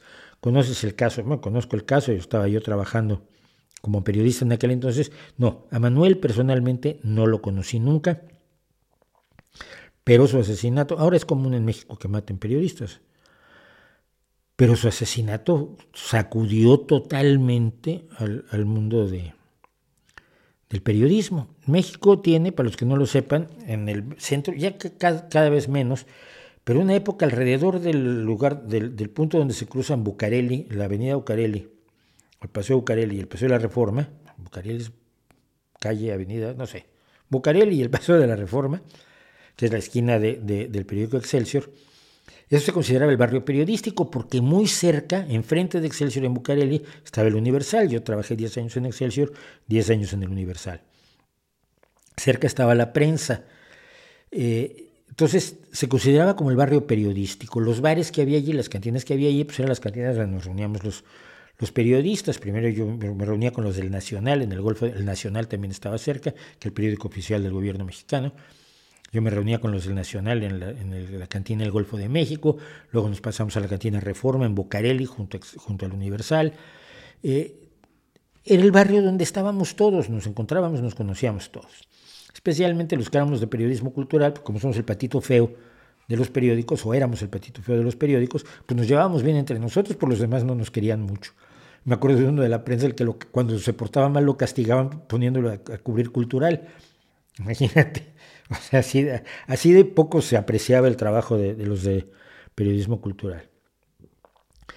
Y entonces cuando fue asesinado Manuel Buendía, al mediodía siguiente, antes de llevarlo a enterrar, se le hizo un homenaje cuerpo presente, breve velatorio, en la estatua de Francisco Zarco. Francisco Zarco fue un diputado mexicano al que le cortaron la lengua en la dictadura por, por decir la verdad y está precisamente allí en, el centro, de en la Avenida Reforma y Tacuba, está la estatua de Francisco Zarco. Entonces se llevó el ataúd de Manuel a la estatua de Francisco Zarco y estábamos ahí periodistas de todos los periódicos y de todas las fuentes, deportivos, culturales, políticos, etc.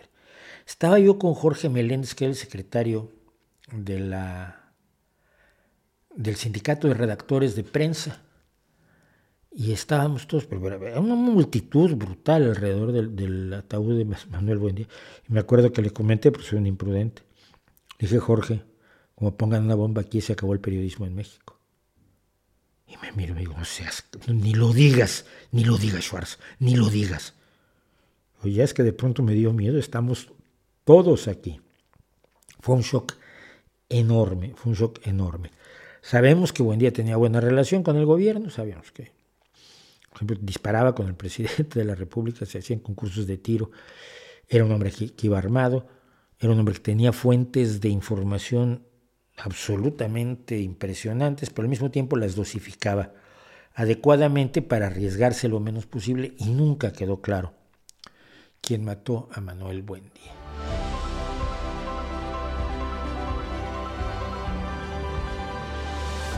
¿Qué le parece la versión del Drácula de Coppola? Horrorosa. La banda sonora me parece espectacular. Probablemente la banda sonora sea espectacular. No la oí.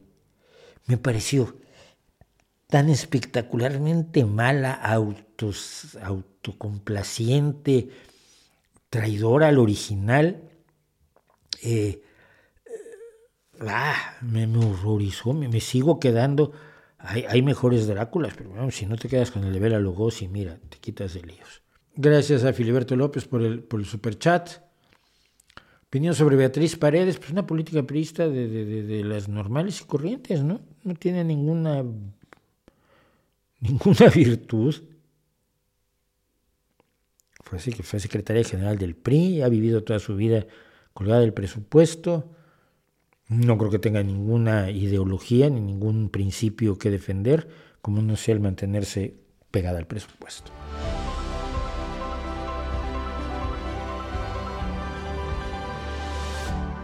Señor Mauricio, si para la presidencia quedara Claudia Sheinbaum o Xochitl Galvez, ¿por cuál sería más congruente votar siendo socialdemócrata? ¿Qué duda la pones? ¿Por, por Xochitl? Yo votaría por Xochitl. Claudia Sheinbaum ha tenido una acción de gobierno despreciable, especialmente con los casos de, los, niños, de los niños fallecidos y, del, y del metro. No asume ninguna responsabilidad política y al parecer el accionar de Xochitl Gálvez en el gobierno y con los puestos que ha tenido, pues eh, ha sido más decente, ¿no? Entonces, eso y que parece mejor persona. Es que no hay, no hay mucho más que decir. Parece mejor persona, al menos es una persona que tiene una carrera y una trayectoria propias, ¿no? No es alguien que ha vivido ungido al presupuesto o viviendo, diga, es que yo fui líder en la, huelga, no, no eras líder, y hay gente, amigos tuyos, gente que estuvo en esa huelga contigo, que ha publicado vídeos diciéndote, no es cierto, no fuiste líder esa, eras una del montón y te acabaste casando con uno que fue un corruptazo además que Carlos Simas. Entonces, sí, votaría, no puedo votar por Xochitl, porque no puedo votar ni por el PAN, ni por el PRI, ni por el PRD. Pero puedo defender que sea hasta este momento la mejor opción y ojalá la lanzara otro partido por el que se pueda votar.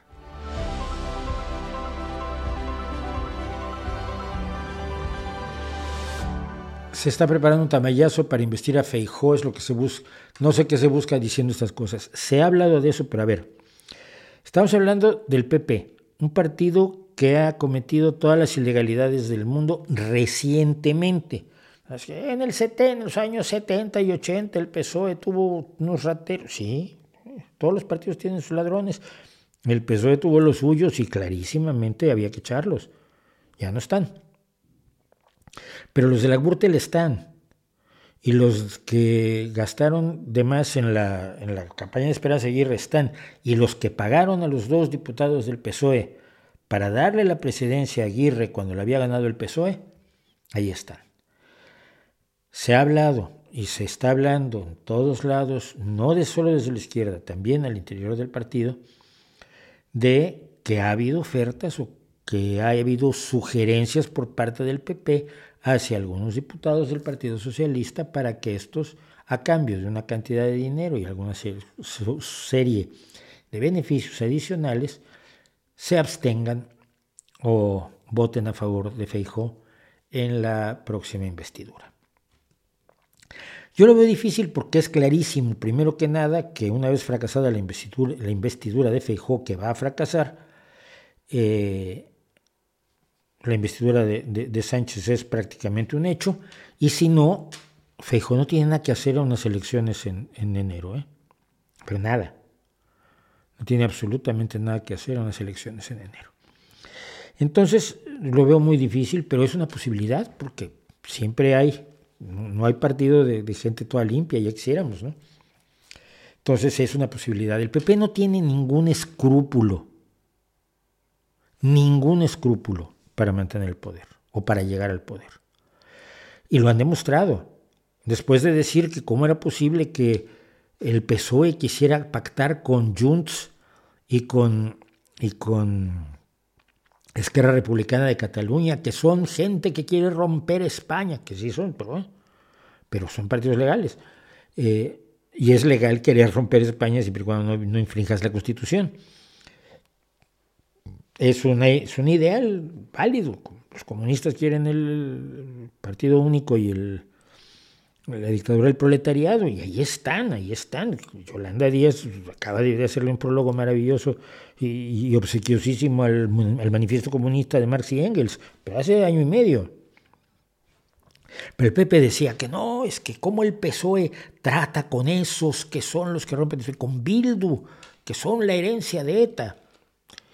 Y luego, claro, cuando el PP vota con Bildu en, en el País Vasco, pues nadie dice nada y ahora está diciendo eh, Feijo ayer que era perfectamente legítimo hablar con Junts por Cataluña y hablar con Esquerra Republicana de Cataluña, pues son partidos legítimos cuya legalidad está fuera de, todo, de toda duda y quiere que voten por él. Es decir, carece totalmente de principios, de escrúpulos. No es verdad que lo que dice en cuanto a sus creencias respecto de partidos así, porque si lo creyera realmente no se acercaría a ellos para pedirles el voto.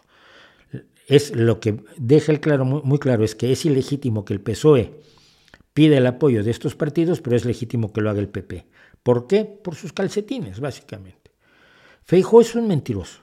Feijo es un mentiroso de muchísimo cuidado tenemos montones de vídeos donde dice algo y luego dice que él nunca dijo eso. Y pues el vídeo donde lo dijiste, papá.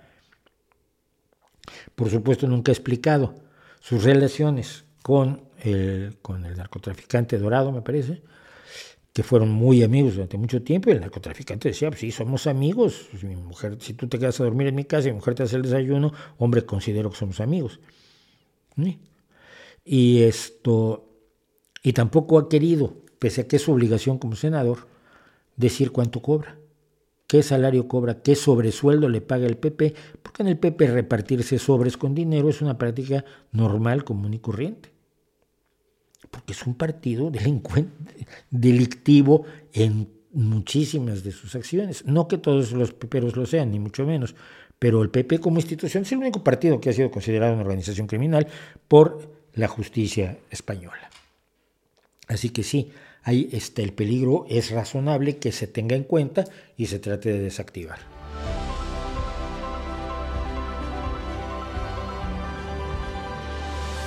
Vamos a hablar de esto. Maussan y la cuarta transformación. Maussan no tiene... ¿Qué se puede decir de este pobre, pobre hombre? Pobre hombre.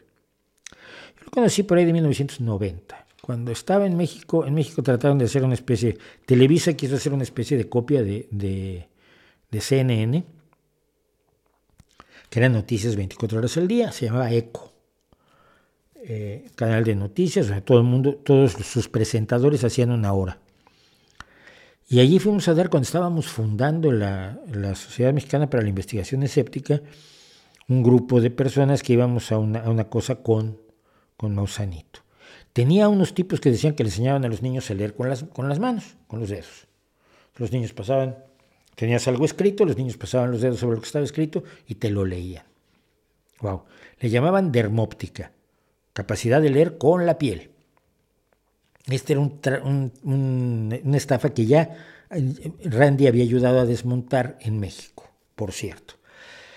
Pero ahora la habían vuelto a traer, cinco o seis años después, otros, otros mamarrachos con los que estuvimos. Estábamos Pedro Brul, estaba Víctor Vázquez Valenzuela, que fue el operativo principal, querido Mario Méndez Acosta, yo y creo que alguien más, no me acuerdo quién más estaba por ahí. Entonces, bueno, los niños los vendaban y era una paripé enorme para vendarlos, para que leyeran con los dedos y nosotros que íbamos de escépticos teníamos que demostrar que no podían leer. Pues no podías tocar a los niños, no podías decir nada, porque a ver, eran niños, no podías no, los podías tratar como pues tratar un charlatanazo de, de 50 años con, una cara más dura como para tallar diamante. Entonces Víctor Vázquez Valenzuela hizo lo que sabía. Estaba un niño leyendo una revista ay, y tomó una carpeta común y corriente de cartulina y la puso aquí, abajo de la barbilla del niño. Y el niño dejó de ver con los dedos. ¿Por qué? Porque como todos los magos de este mundo, los niños veían por aquí. El ridículo fue mayúsculo, Maussan se puso como un, vamos, como una fiera, estaba furioso, que como nos atrevíamos, chico, estamos demostrando que te están viendo la cara de idiota. Pero él siempre se ha tenido en un concepto elevadísimo. Más o menos un año después eh, fue el eclipse solar en México, un eclipse total, y mucha gente filmó a Venus que estaba precisamente del otro lado, digamos, si tú estabas viendo el, eclipse aquí y girabas, del otro lado estaban Venus, Marte y Júpiter, o Venus y Marte, no me acuerdo. Pues mis amigos astrónomos me habían dicho cómo había que, verlos, que se iba a ver muy bonito. Sí, se veía muy bonito, yo lo vi, vi el eclipse y vi los planetas. mucha gente tomó un video de Venus con aquellas cámaras que no tenían estabilizador de imagen. Y la gente que tenía estas videocámaras pues no sabía lo que era un trípode o tripié. Eso era un nivel tecnológico avanzadísimo. Entonces, veían algo que parecía metálico, Venus, se acercaban muchísimo con todo lo que daba el zoom, que era fundamentalmente digital. Ustedes saben que disminuye la resolución de las cosas, el zoom digital, a diferencia del zoom óptico. Y temblando porque creían que estaban viendo una nave extraterrestre, lo filmaban. Entonces eso generaba unos movimientos que Maussan llamaba el típico movimiento triangular de los ovnis. No, no, es el, es el temblor de la mano de la videocámara, nene. Entonces nos llevaron, nos invitó en aquella ocasión por primera vez Nino Canún a hablar sobre el ovni de Puebla y dejamos en muy mal lugar a, Jaime Maussan. Y yo que me senté junto a él y estar ahí, por ahí anda una foto que algunos lo usan como demostración de que yo en realidad soy un creyentazo. Estaba sentado junto a mí, a mi derecha Jaime Maussan, en un momento dado del programa, está grabado, le dije, ¿sabes que tú vas a acabarte dedicando a vivir de esto? Esto lo manejas de una manera que esto lo vas, tú vas a vivir de esto. Esto es tu negocio. No, como crees, es que claro, estos escépticos vienen a insultar. Eh, se puso ahí como la loca. Y yo tuve razón. A lo largo de los años, pues Mausen ha sido protagonista de todo tipo de barbaridades. Una vez en una reunión de, de creyentes en ovnis, llegó con la teoría de que las estrellas no existían, sino que todos eran naves que nos estaban vigilando. Todas las estrellas que ves en la noche no existen.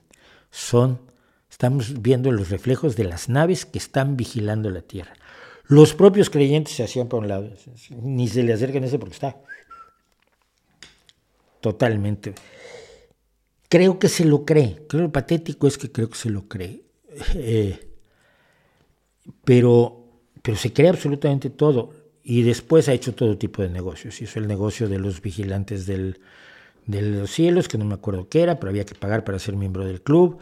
Y luego vende vídeos, luego anduvo con lo de las momias, que no eran momias, con los fetos, que eran fetos humanos, pero que él decía que no eran humanos, con los cánones alargados, que eran extraterrestres, pero no, no eran extraterrestres, son deformaciones craneales que se llevan a cabo en numerosas culturas a lo largo de la historia, incluyendo, por supuesto, la maya eh, todas las locuras de este mundo, incluido un botiquín que él estaba vendiendo hasta contra la COVID, pero vende todo. Eh, pero creo que se lo cree y eso es lo más patético de todo. Y voy a explicarles por qué.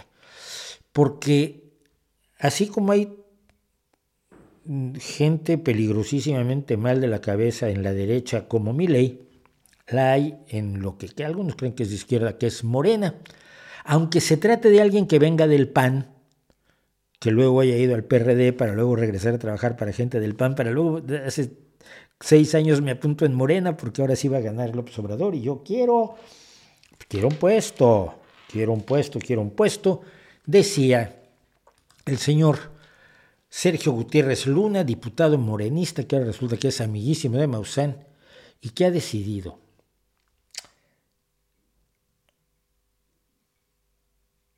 que ha decidido que va a hacer una audiencia pública sobre el fenómeno ovni en la Cámara de Diputados. ¿Por qué?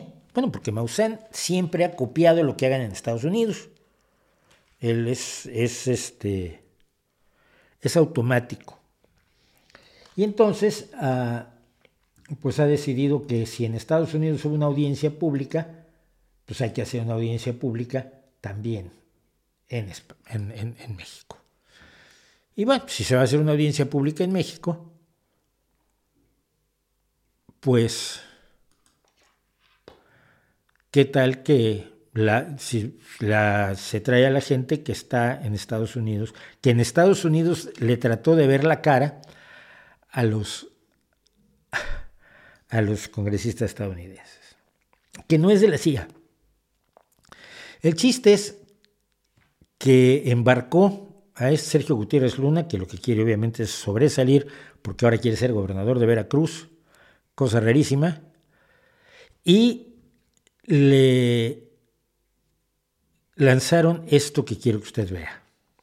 Con los últimos acontecimientos estamos aquí con mi amigo Jaime Maussan y por primera vez en la historia vamos a tener en la Cámara de Diputados una audiencia pública sobre la regulación de los fenómenos aéreos anómalos. Fíjense ustedes esto, ¿eh? está tan fuera de la realidad el diputado que está hablando de regular los fenómenos aéreos anómalos. Es precioso. Va a expedir una ley de tráfico de ovnis en el espacio aéreo mexicano. No tiene ni idea de lo que está diciendo. Está haciendo lo que le diga Maussan a cambio de tener cierta relevancia política y gastarse el dinero de los contribuyentes mexicanos en pendejadas.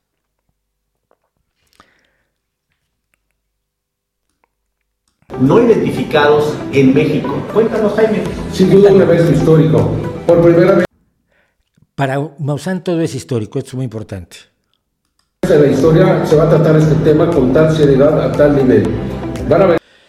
¿Qué nivel? El hecho de que tengas una tropa de diputados, ninguno de los cuales sabe absolutamente nada de aeronáutica, nada de, de, de cosmología, nada de astronomía, ¿Qué nivel? ¿Has visto la Cámara de Diputados que ha dejado Morena? Que no es mucho mejor que la que dejaba el PRI o el PAN. Por eso se acabó teniendo que hacer aquellas terribles eh, audiencias donde Luis Muchán y otras personas de la Academia Mexicana de Ciencias luchaban por explicar a los diputados que los detectores moleculares eran un em-, embuste. ¿Qué nivel? Pero van a venir, va a venir gente a la que usted, si es mexicano, le va a pagar el viaje y no comen barato. Aquí personajes de todo el mundo del más alto nivel para discutir este fenómeno. México se incorpora así al concierto de las naciones en todo el mundo que se abren ante una nueva realidad extraordinaria. Una nueva realidad extraordinaria. No, Jaime, Jaime, en el 91 decías que era una nueva realidad extraordinaria. 91, 2001, 2011, 2021. Treinta y tantos años con esta historia, chaval. México se incorpora al concierto de las naciones. México hace el ridículo como lo hacen alguna que otra nación, la mayoría no afortunadamente. Que cambiará el futuro de nuestros Cambiará el futuro de nuestros Va a ser el 12 de septiembre a las 16 horas 4 de la tarde en la Cámara de Diputados, un evento mundial. Escríbanos. ¿Cómo va a ser un evento mundial? A mí me alucina eso, un evento mundial. ¡Wow! Acompáñenos, va a estar muy bueno y muy interesante y tendremos una primicia muy importante. Gracias, Jaime. Histórico, histórico. Histórico, histórico, Sergio Gutiérrez Luna, diputado federal. Hágame usted el triste favor. Hágame usted el tristísimo, el tristísimo favor. Sergio Gutiérrez Luna acabó pues invitando al primero al que había que invitar, que fue al que contó la historia más emocionante ante el Congreso de los Estados Unidos, con, convocado por otro tarado en el Congreso de Estados Unidos, como ya contamos en este, en este propio canal. Busque usted el vídeo sobre lo que se dijo realmente en la audiencia del Congreso sobre platillitos volantes, que es Ryan Graves, y lo está invitando para que... Eh, vaya a México con todo pagado junto con el teniente Robert Salas, con Mr. Ron Tadu Bernard Braga, ingeniero electrónico y oficial federal de Petrobras de Brasil, con el honorable congresista Yoshikaru Asakawa de, la Cámara de Diputados japonesa, que seguramente es un gran experto en ovnis, por eso trabaja de diputado en Japón, y que va desde Japón a México a empujarse unos tacos al señor Julio Darwish, coordinador de la Asociación Mexicana de Pilotos Aviadores, que bueno, saldrá solo las comidas, hay que pagarle, y el señor José Jaime Maussan, director de Tercer Milenio, periodista e investigador del fenómeno WAP, que antes era el fenómeno OVNI, y que en realidad es el fenómeno FANI, y que en realidad es el fenómeno, mira, no sabemos qué es, pero exageras en tus interpretaciones. Y en esto se va a gastar el dinero. Este señor Ryan Graves, decíamos que es el presidente de estadounidenses por un espacio aéreo seguro. ¿Qué quiere decir esto? Hombre, que el espacio aéreo es inseguro. Claro, si no, no estaríamos a favor de que fuera seguro. Así que el mensaje primero de nuestro nombre es que el espacio aéreo es inseguro. Y yo, que soy un calvito que sonríe muy bien ante las cámaras, voy a hacer que el espacio aéreo sea seguro deteniendo a los malvados ovnis, waps, fanis o cosas esas que no sabemos qué son, pero que interpretamos de manera exagerada. Y voy a viajar a México cobrando a cargo de la gloriosísima cuarta transformación. La misma cuarta transformación que está recomendando homeopatía y herbolaria en lugar de medicina, porque no está pudiendo darle atención a la salud de los mexicanos. La misma cuarta transformación que ha destrozado los libros en los libros de texto todos los conceptos de, de, astronomía básica. tiene una infografía del, del, sistema solar absolutamente imaginaria. No saben ni siquiera hacer un pentagrama con siete notas, ocho, de do a do. No, nada. Esos, esos mismos son los que ahora van a resolver el tema de los platillitos volantes, con cargo, como siempre, al erario. Y eso, eso sí que me preocupa muchísimo.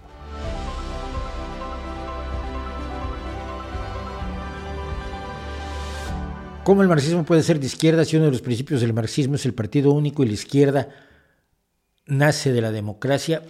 Porque, a ver, te lo voy a explicar. Está teorizado esto, ¿eh? Y lo decía, lo decía de una manera muy reveladora en un vídeo que he pasado muchas veces, Pablo Iglesias cuando les explicaba a juventudes comunistas por qué se tenía que fingir demócrata. Dice, si uno está a favor de la dictadura, nunca va a poderlo vender. La palabra dictadura no gusta, aunque sea la dictadura del proletariado, que es la forma más desarrollada de la democracia porque permite la participación directa de los trabajadores que se encuentran esencialmente excluidos de los procesos democráticos de la democracia burguesa representativa. Entonces la dictadura del proletariado es donde mandan por vía de la democracia directa a los trabajadores. Es más democrática que la democracia representativa. Claro que hay que hacer un ejercicio un poco de, de, contorsionismo mental para creérselo, pero era como les explicaba a los, a los jóvenes de juventudes comunistas en España. Por lo tanto, tenemos que pelear el concepto de democracia y fingirnos verdaderos demócratas porque solo así vamos a alcanzar el poder. Bueno, no lo decía tan directamente, pero era el mensaje. Lo pueden ustedes encontrar aquí en YouTube, Juventudes Comunistas, Pablo Iglesias, ahí está. La comunicación en tiempos, comunicación política en estos tiempos, algo así se llama el vídeo. Yo lo he citado muchas veces. Entonces, es de izquierda porque los, ideales son los mismos. Ideal de justicia social, ideal de igualdad, ideal de solidaridad entre las personas son ideales que compartimos en toda la izquierda. Los comunistas más recalcitrantes creen que están haciendo eso. Los socialdemócratas creemos que no lo están haciendo exactamente, pero creen que van a ir a la justicia social porque se creará en el milenio cuando, cuando llegue el comunismo, que era el milenio, el milenarismo marxista, ya no va a ser necesario el Estado ni las leyes, todo el mundo aportará lo mejor de sus capacidades y todo el mundo tomará del tesoro común solo aquello que necesita y todo el mundo vivirá en paz y no serán necesarias las leyes ni la policía porque todos nos portaremos como angelitos. Gracias a que el reparto de los bienes será social. Y este es el ese es el verdadero comunismo. El comunismo es a donde llegas después de la etapa de la dictadura del proletariado, a la que Marx le puso socialismo robándose un nombre que existía antes de él y que afortunadamente existe después de él.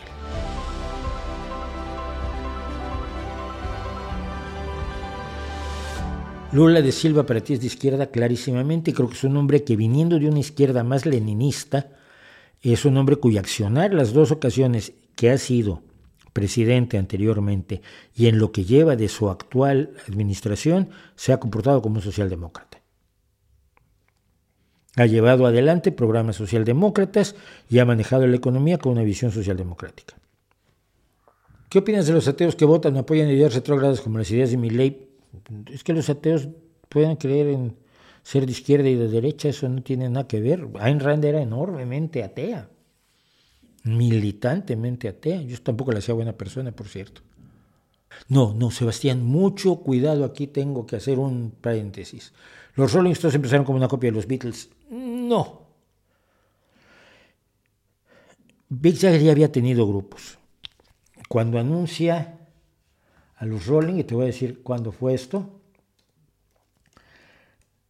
yo he visto los periódicos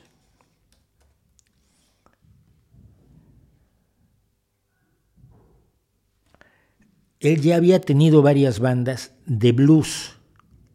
Cuando en 1962 forma los Rolling Stones, algún periodiquito de estos diminutos dedicados a la música lo entrevista. Y dice, debo dejar muy claro que no estamos haciendo un grupo de pop, sino de blues. Es un grupo de blues. Y cuando el otro día lo dije en Twitter, alguien en, una de las cuentas que sigo de música puso un trozo de los Rolling haciendo blues ya en, el dos mil y tantos. Le decía yo, ¿qué tal que se hubieran quedado en el blues?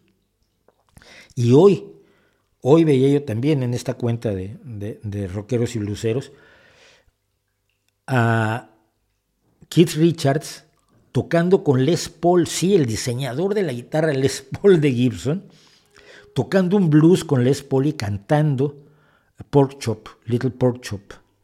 Canta muy bien Keith Richards, es la mayoría de la gente no lo sabe, tiene disco solo, en solitario y demás. Entonces eran un grupo de blues para separarse de los Beatles.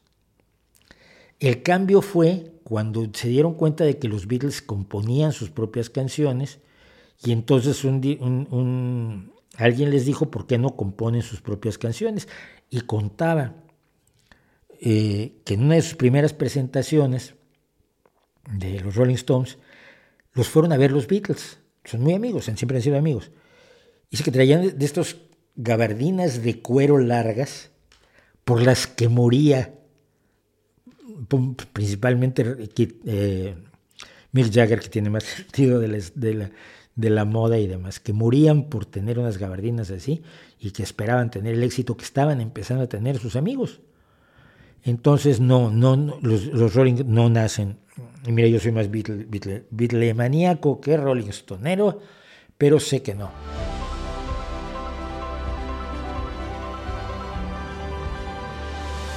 ¿Qué es el grupo EPTA? Es un grupo de chiflados que creen que hablan con los muertos.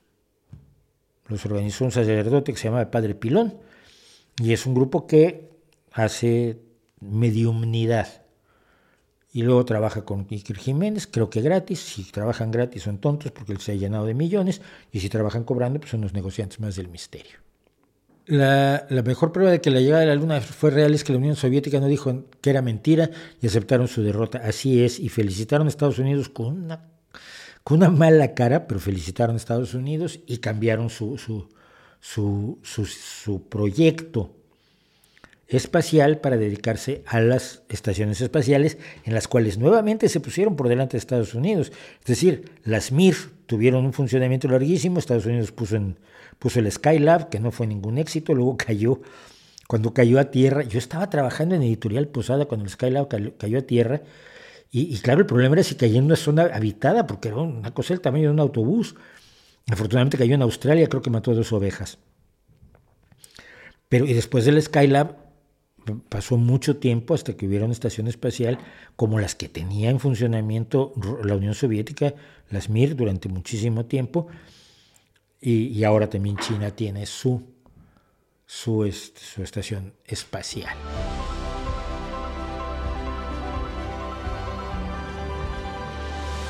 Jimena, de esto sí te lo tengo que explicar porque me afecta un poquito personalmente. Pablo Salum de Ley Antisectas habló de este tema. No entiendo por qué no se llevan bien ustedes dos. Te voy a contar. Eh, fue en Twitter, me parece que hubo este intercambio. Yo comenté que era una irresponsabilidad que tanto Argentina como México estuvieran aplicando la vacuna Sputnik cuando la vacuna Sputnik aún no había sido autorizada ni por la COFEPRIS en México, ni por la organización correspondiente en Argentina, ni por la Agencia Europea del Medicamento, ni por la Agencia Estadounidense de Alimentos y Medicamentos, la FDA. Es decir, que se estaba usando a la gente para un experimento realmente con una vacuna que no estaba validada, de la que no había estudios que se pudieran utilizar para validarla y nunca se validó Nunca se autorizó el uso ni de la Sputnik ni de las vacunas supuestamente cubanas. Y entonces entró este personaje a gritarme que yo era un antivacunas fascista, porque estaba en contra de la vacuna comunista. dije, a ver, dos cosas. Yo soy lo más pro vacunas que hay en el mundo, pero no estoy a favor de vacunas que no estén probadas, como no estoy a favor de la herbolaria que no está probada, de la homeopatía que no está probada, de la quiropráctica que no está probada.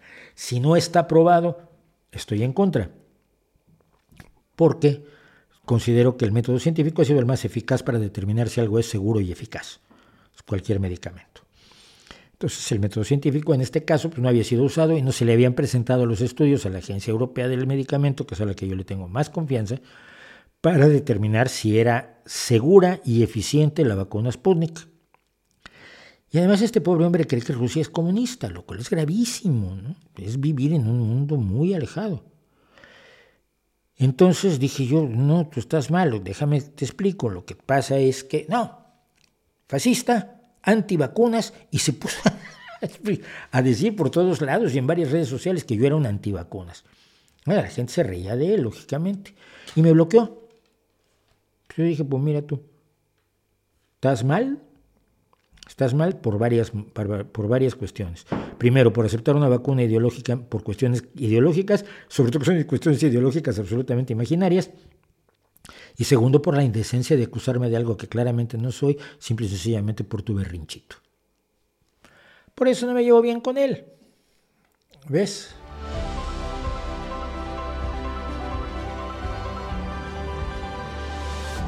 ¿Qué elementos considera esenciales que debe tener una buena historia de terror?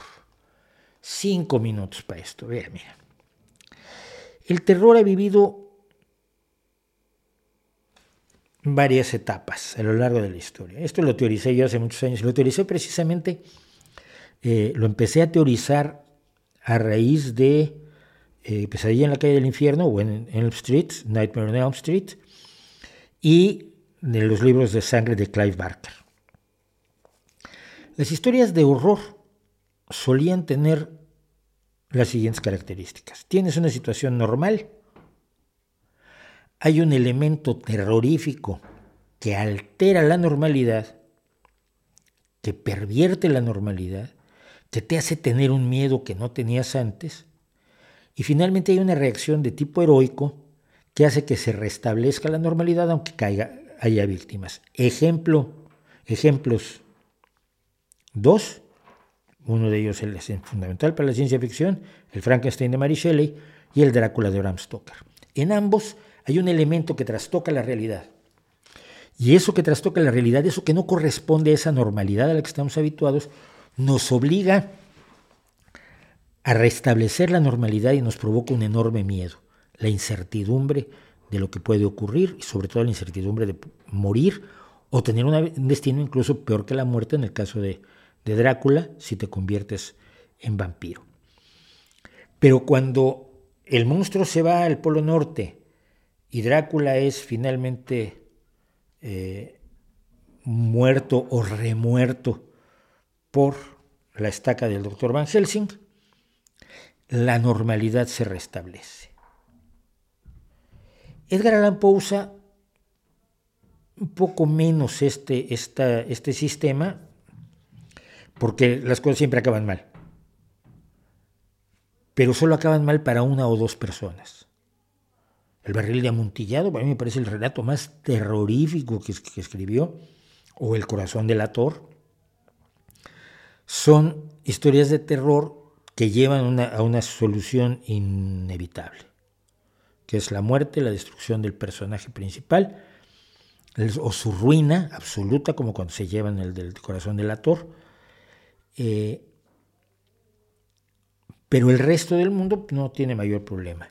Esto lo replica de alguna forma Howard Phillips Lovecraft, pero Howard Phillips Lovecraft tiene un ensayo maravilloso sobre la literatura de terror que empieza diciendo, el miedo es la emoción más poderosa del ser humano y el miedo a lo desconocido es el miedo más poderoso del ser humano. Y si no es cierto, está muy cerca de ser real. Es decir, eh, tener miedo de, las cosas, de lo que nos puede hacer daño, de lo que nos puede eh, perjudicar nuestras relaciones, nuestras, nuestras esperanzas, nuestras expectativas, es una emoción enormemente poderosa. Y el miedo a lo desconocido, a lo que no está dentro de la normalidad, es el miedo más poderoso. Por eso el miedo a la muerte es el que dispara el sentimiento religioso humano, según muchos estudiosos y algunos menos estudiosos como yo.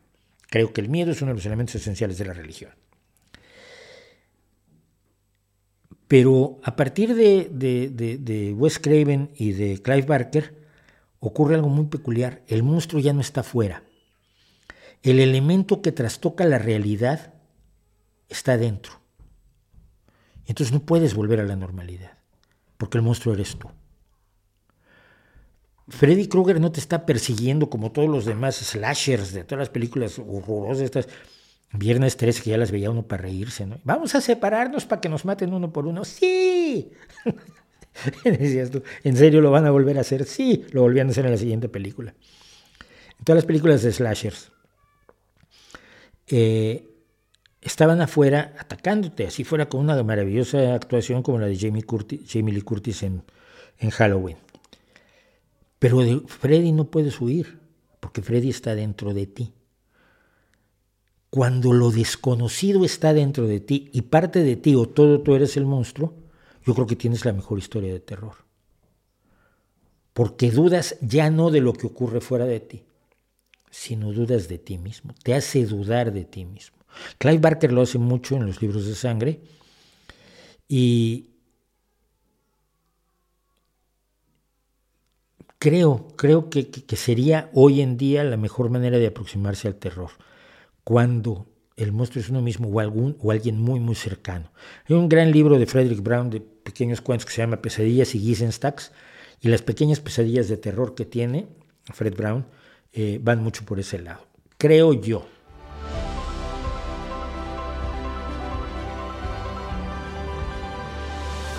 La izquierda no surge de la, de la democracia, sí.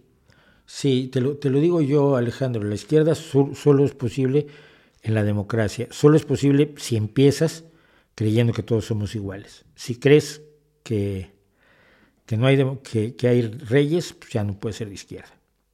Si crees que hay un orden natural, como el que se pintaba en el, en el Renacimiento, esa pirámide, en estaba Dios, luego los ángeles, luego los santos, luego los cardenales, luego los obispos, luego los sacerdotes, luego los reyes, luego la aristocracia, luego los sirvientes de la aristocracia y luego el pueblo, donde seguramente estábamos tú y yo.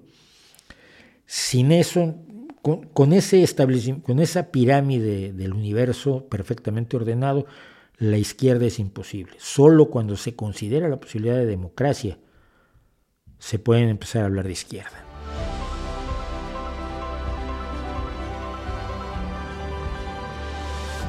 El otro día quedó, eh, hablando, cuando estuvimos hablando sobre algunas de mis canciones fundamentales, y solo algunas, porque luego hubo un montón más, eh, hay un montón más que de los que algún día hablaremos, alguien mencionó, yo, yo dije lo que habían destrozado, cómo habían destrozado la canción I Think We're Alone Now de Tommy James y los Shondells, no sé quién que la versionó en español, la destazó en español, la traicionó en español. Y alguien me recordó el hombre del piano, y creo que, que, el asesinato del hombre del piano es algo que debe, debe ser tenido en cuenta. Bueno, para empezar, esto, este joven con su chupacuero modelo Brando, esta, esta, esta cazadora chamarra de cuero que lleva Billy Joel aquí en 1973, hace 50 añitos, qué jóvenes éramos, ¿verdad, chaval? Eh, se llama modelo Brando porque se diseñó para Marlon Brando en la película El Salvaje, que crea el mito del, motociclista o motero heavy, con mi amigo Manolo, Manolo el Más, por ahí anda que no pudo venir a comer cordero al estaca ahora este verano, a ver si el próximo nos vemos y comemos. El verano pasado vino a comer fabada desde Castellón. Esta, esta, esta prenda de cuero digo, fue diseñada para Marlon Brando en la película El Salvaje, The Wild One, y desde entonces es la clásica eh, chamarra, cazadora, chupa, roquera y motera. Bueno, esta era, este era el aspecto de Billy Joel cuando, por cambiar de sello grabador, porque estaba, había ya hecho algún disco que no tuvo mayor éxito y quería cambiar de sello grabador, se fue a California y no tenía en qué caerse muerto.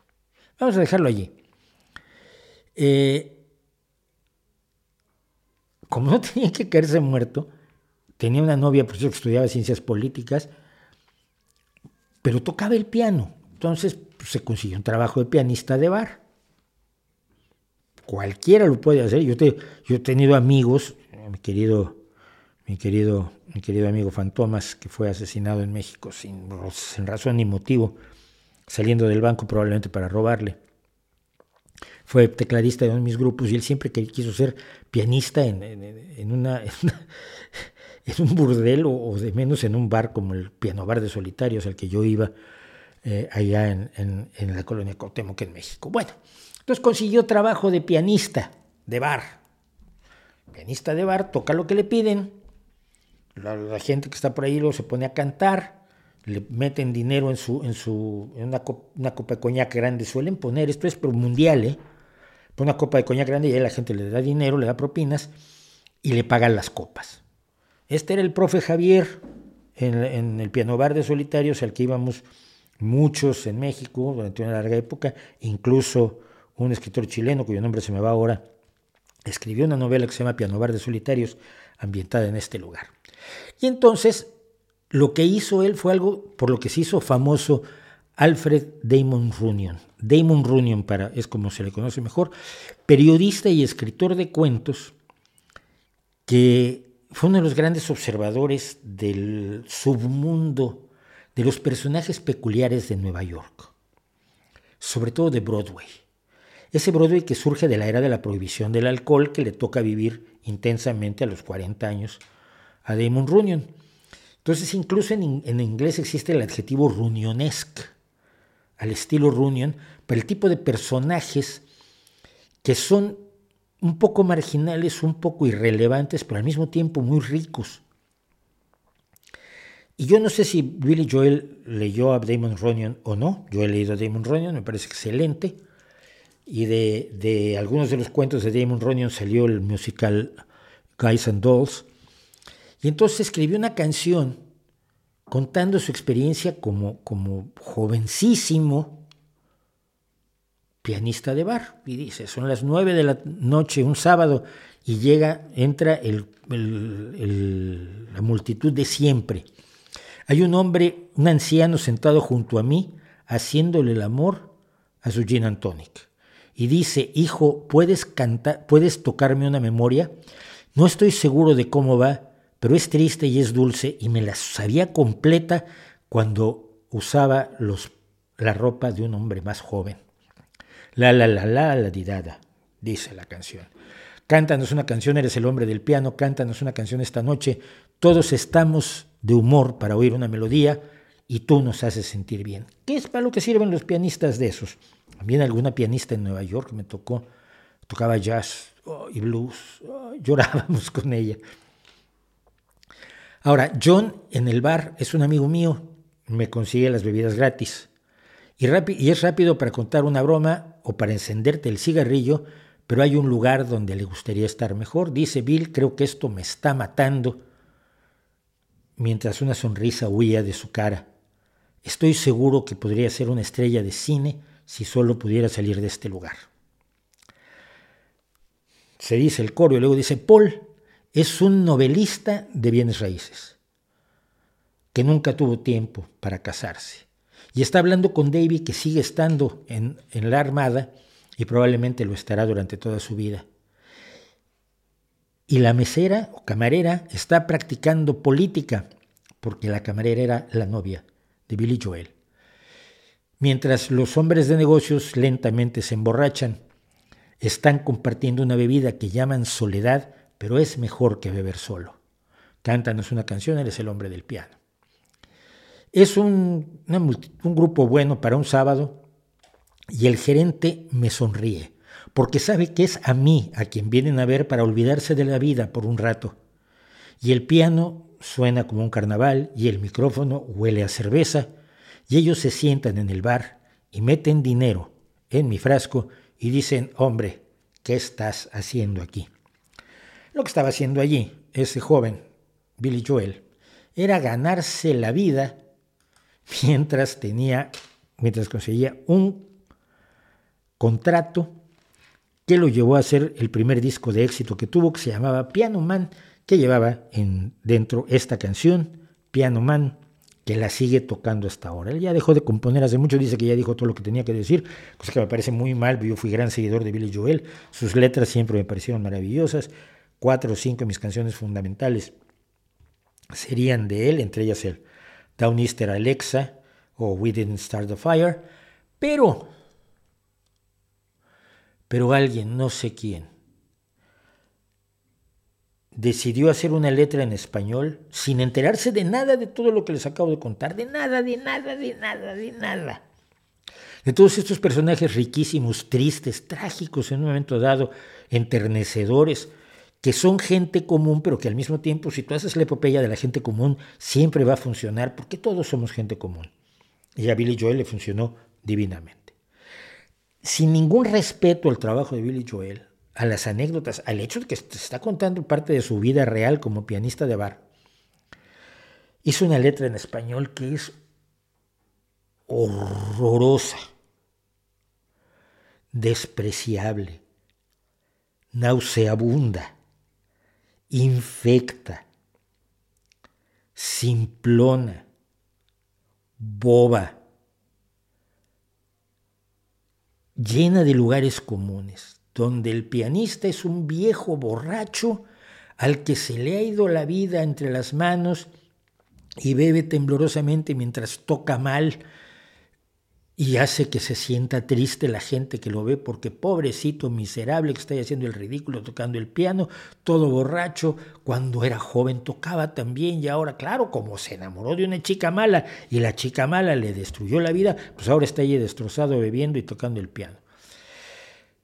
No me jodas, no me jodas, no me jodas.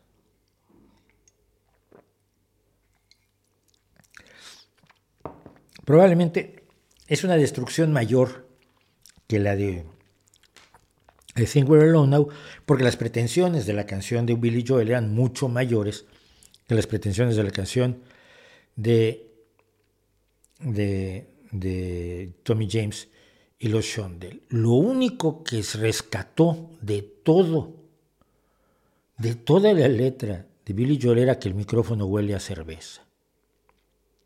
Pero es que en serio. Hay un hombre aferrado a un piano, la emoción empapada en alcohol. Por Dios, ¿quién hizo eso? No he querido saber. Me dicen que lo hizo Ana Belén. No lo quiero creer, creo que es una mujer que tiene mejor gusto, pero lo canta. Me dicen que lo hizo Víctor, espero sinceramente que no. Víctor tiene letras maravillosas. Quien quiera que haya sido, mató, asesinó, destazó brutalmente al pobrecito hombre del piano. Y siempre que lo oigo en español, me da una tristeza enorme por toda la gente que nunca va a oír la letra original con lo maravillosa que es y por lo cual la he traducido hoy más o menos al vuelo, por si alguno de ustedes no la conocía o conoce a alguien que debería conocerla.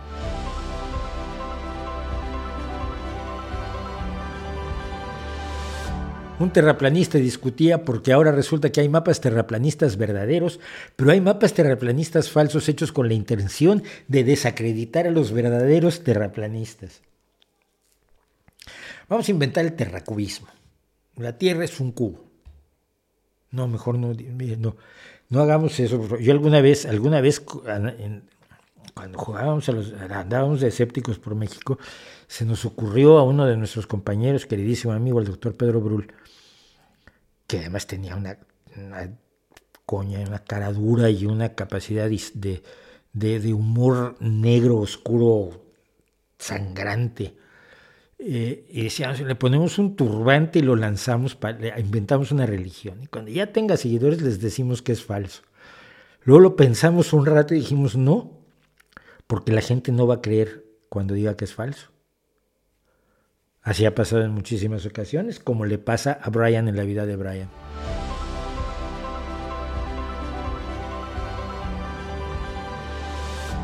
¿Crees que las nuevas generaciones a futuro van a tener más por elegir ideologías de izquierda democrática o por una derecha? No lo sé. Mira, uno de mis problemas, y lo he comentado aquí en muchísimas ocasiones y lo, lo, lo digo con, con una enorme tristeza, la izquierda, democrática, la izquierda socialista democrática, la izquierda más abundante, porque somos los que tenemos más militantes en todo el mundo, partidos en 140 países, gobernamos en muchos países, hemos gobernado en otros y el resultado siempre ha sido razonablemente bueno. Siempre se han conseguido algunos avances sociales relevantes cuando gobernamos los socialdemócratas. Pero nos comunicamos como el culo.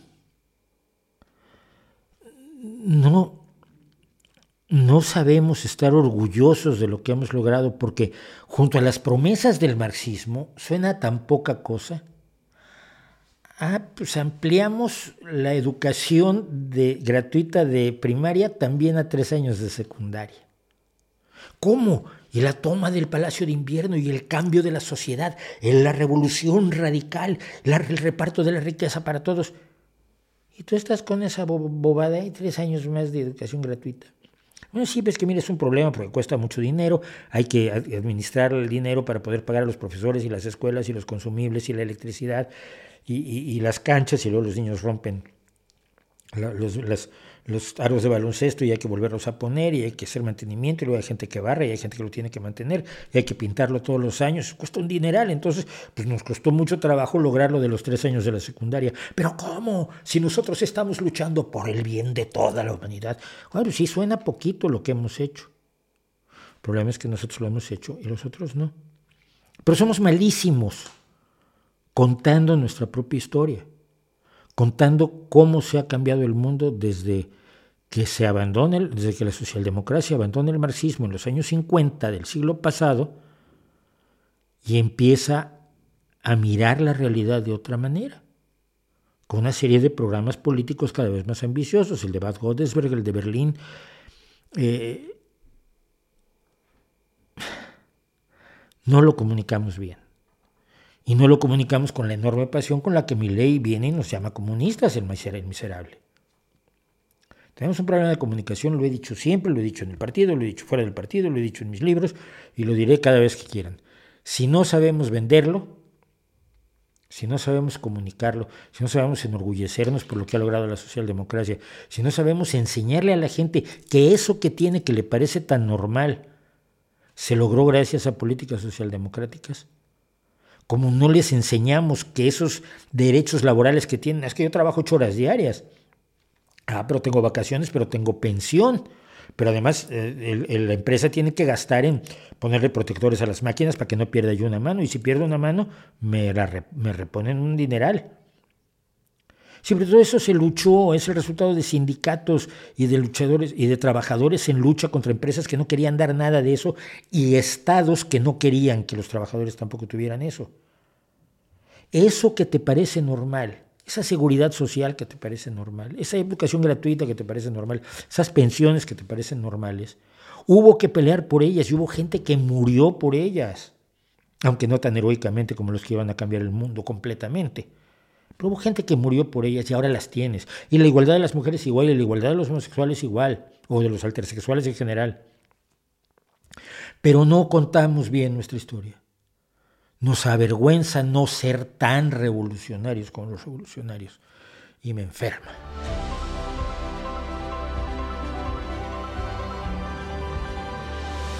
Acaban de sumarse seis nuevos países al bloque de los BRICS ¿Cree que este contrapeso global es una amenaza real para el status quo? No lo creo porque no tienen intereses comunes. Europa tiene intereses comunes. Ah, la integración de los BRICS obedece a, otras, a otros intereses y a intereses individuales. Pero además ahí hay una cosa que a mí me, hoy, hoy precisamente viendo la integración de otros países a los BRICS, me reía yo, porque es lo mismo que pasa con el PP, que el PP puede hablar con los independentistas catalanes y, vascos sin problema, pero si lo hace el PSOE, uy, qué mal. Uno de los países que se integra al BRICS se supone es Arabia Saudita. Y lo están aplaudiendo los mismos mamarrachos que te dicen que Alemania, Francia, España, Estados Unidos y Canadá no deberían tener relaciones con Arabia Saudita porque son unos putos asesinos. Lo son.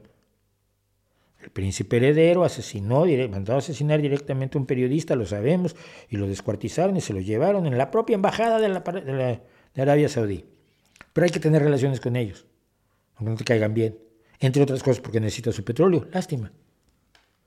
Pero cuando otros países tienen relaciones con Arabia Saudí, ah, muy mal, muy mal. Oh, entonces, claro, los morelinos levantan la manita. Y ahora, qué bien que Arabia Saudí está con Brasil y con Rusia y con China. Y... ¿Really, Willy? ¿Really? Pues tu moral es de chicle. Otra vez, los principios, los principios se van un poco al cuerno. Y ustedes comentan en nuestro chat. Argentina, Egipto, Etiopía, Arabia Saudita, Irán. Es que no me jodas, por favor, coloso de Rodas. No, no sabía de Irán. O sea, los ayatolas, los ayatolas sanguinarios y asesinos. El segundo país que más personas ejecuta en el mundo todos los años después de China es Irán. ¿Y aplaudes que esté del lado de Brasil y Argentina? ¿Really? Esos tres países que mantienen a las mujeres bajo una dominación medieval y que asesinan a los, a, los altersexuales. Vamos a aplaudir que están ahora con Argentina y con Brasil. ¿Really? Es que es, es tan absolutamente alucinante.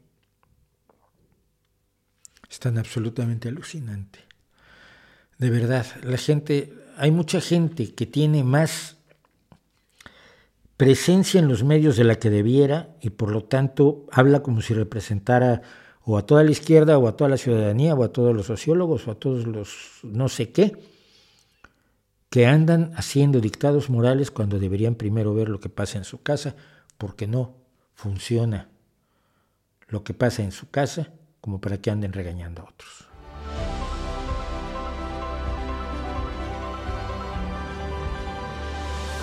¿Crees que haya guerras por los recursos de la Luna? No. ¿Qué recursos? Es una mentalidad muy del, siglo XX, ¿eh? la guerra por los recursos.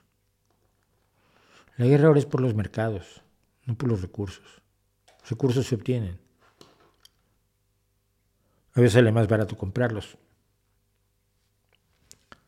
Yo creo, yo creo que tenemos que cambiar el, chip, como dicen algunos, en ese sentido. Eh, eso de, porque es una mentalidad muy, los rusos, a los rusos se les ha convencido que Europa lo que quiere son los vastos recursos que tiene, que tiene Rusia. No, pues se los compramos y ya. Más problemático ha sido, por ejemplo, el caso de los chips. Resulta que todo el mundo había descargado en China la obligación de fabricar los circuitos integrados, los microcircuitos integrados, hasta que nos, dimos, nos acabamos de dar cuenta con la pandemia que esa dependencia nos ponía en un riesgo horroroso. No es la materia prima, es la transformación de la materia prima y es el mercado de la misma. Tienes, tienes el control de, de la fabricación, tienes el control del mercado. Y entonces, a marchas forzadas, Estados Unidos y Europa están promoviendo la instalación de fábricas que hagan circuitos integrados para romper la dependencia con China. Esa es una batalla real. No es una batalla por el litio como quiere el obsobrador. El tipo de materias que se van necesitando va cambiando con el tiempo. Ha ido cambiando. Entonces, eh, quedarnos en la idea de que las guerras se hacen por, la, por recursos, aunque pueda haber evidentemente problemas de recursos, pero ya no es como en el siglo XX. Las cosas han cambiado enormemente.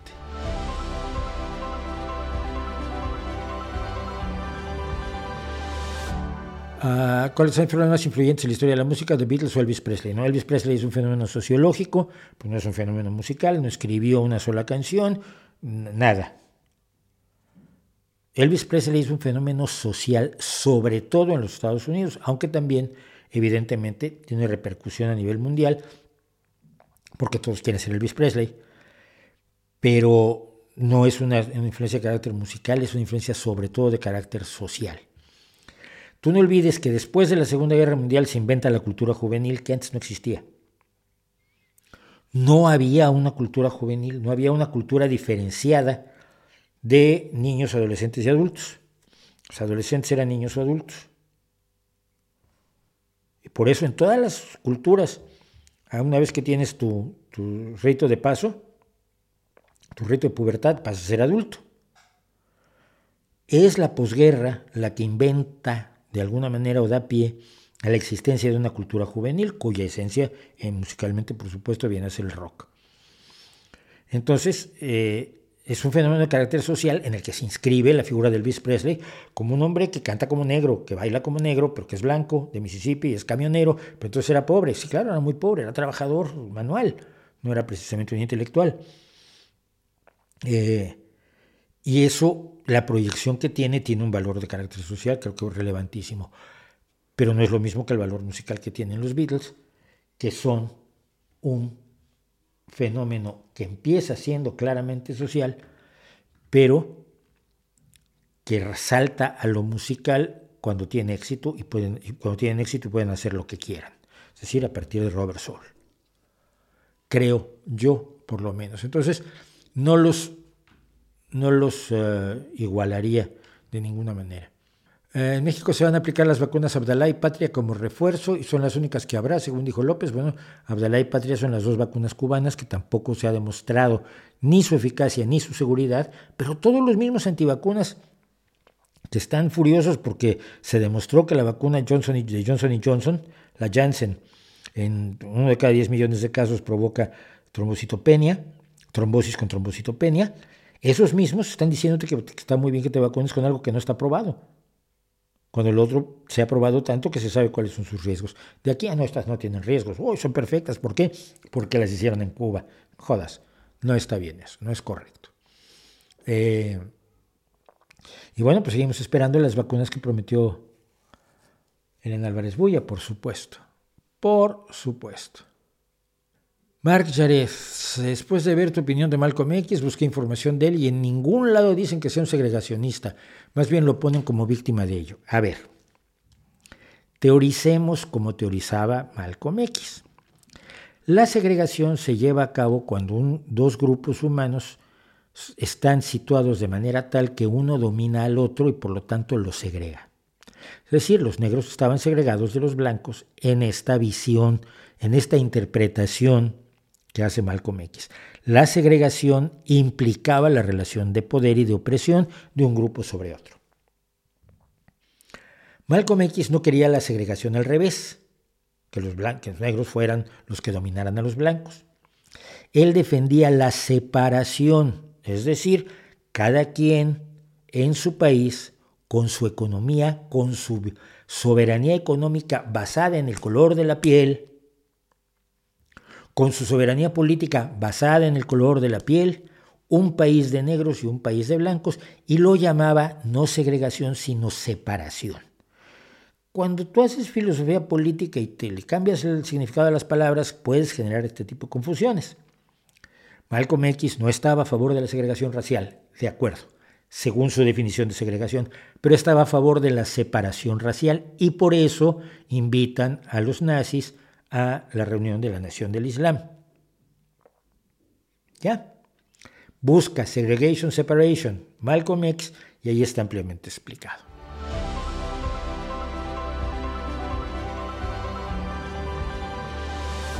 Bibliofílica que sabe de libros mucho más que yo, recomienda Danza Macabra de Stephen King como una antesala para entender cómo se escribe terror.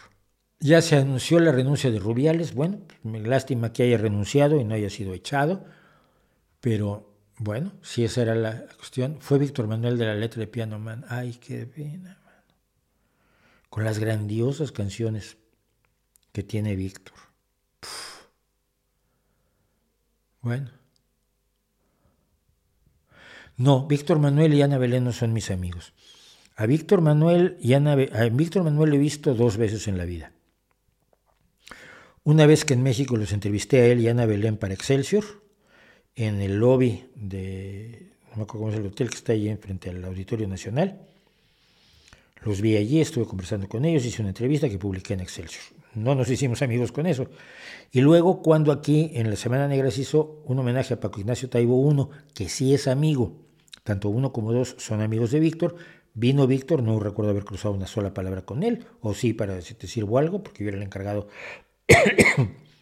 del funcionamiento de la carpa donde se hizo el homenaje, donde se hacía, el, donde se hacía todo el trabajo de la Semana Negra.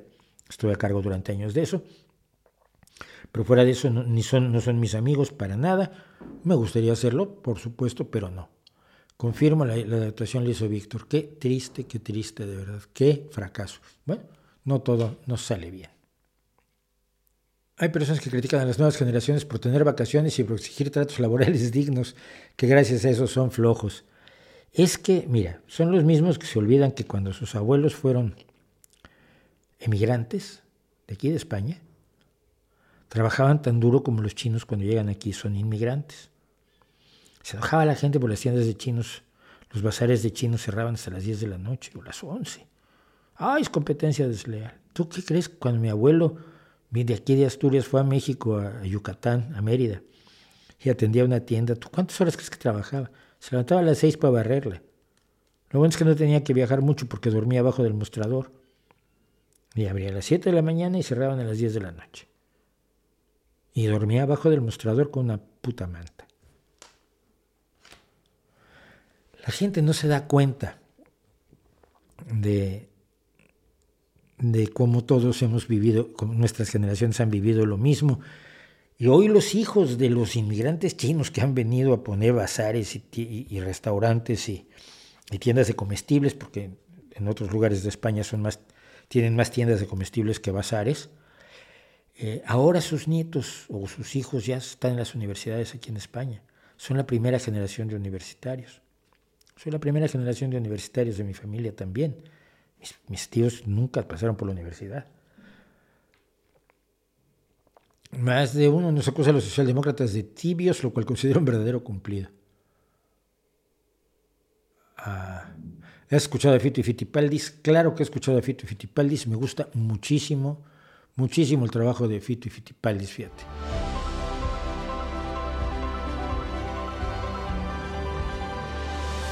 Quiero contar esto porque hace mucho tiempo que lo tengo a mano y no he podido porque es, una, simplemente una anécdota que me llamó la atención. Espero que les divierta un poco.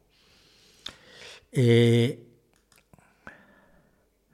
hace un porrón de años, en mi primer libro de cuentos, se publicaba esto que es la geografía de Pompeyo Buxtehude.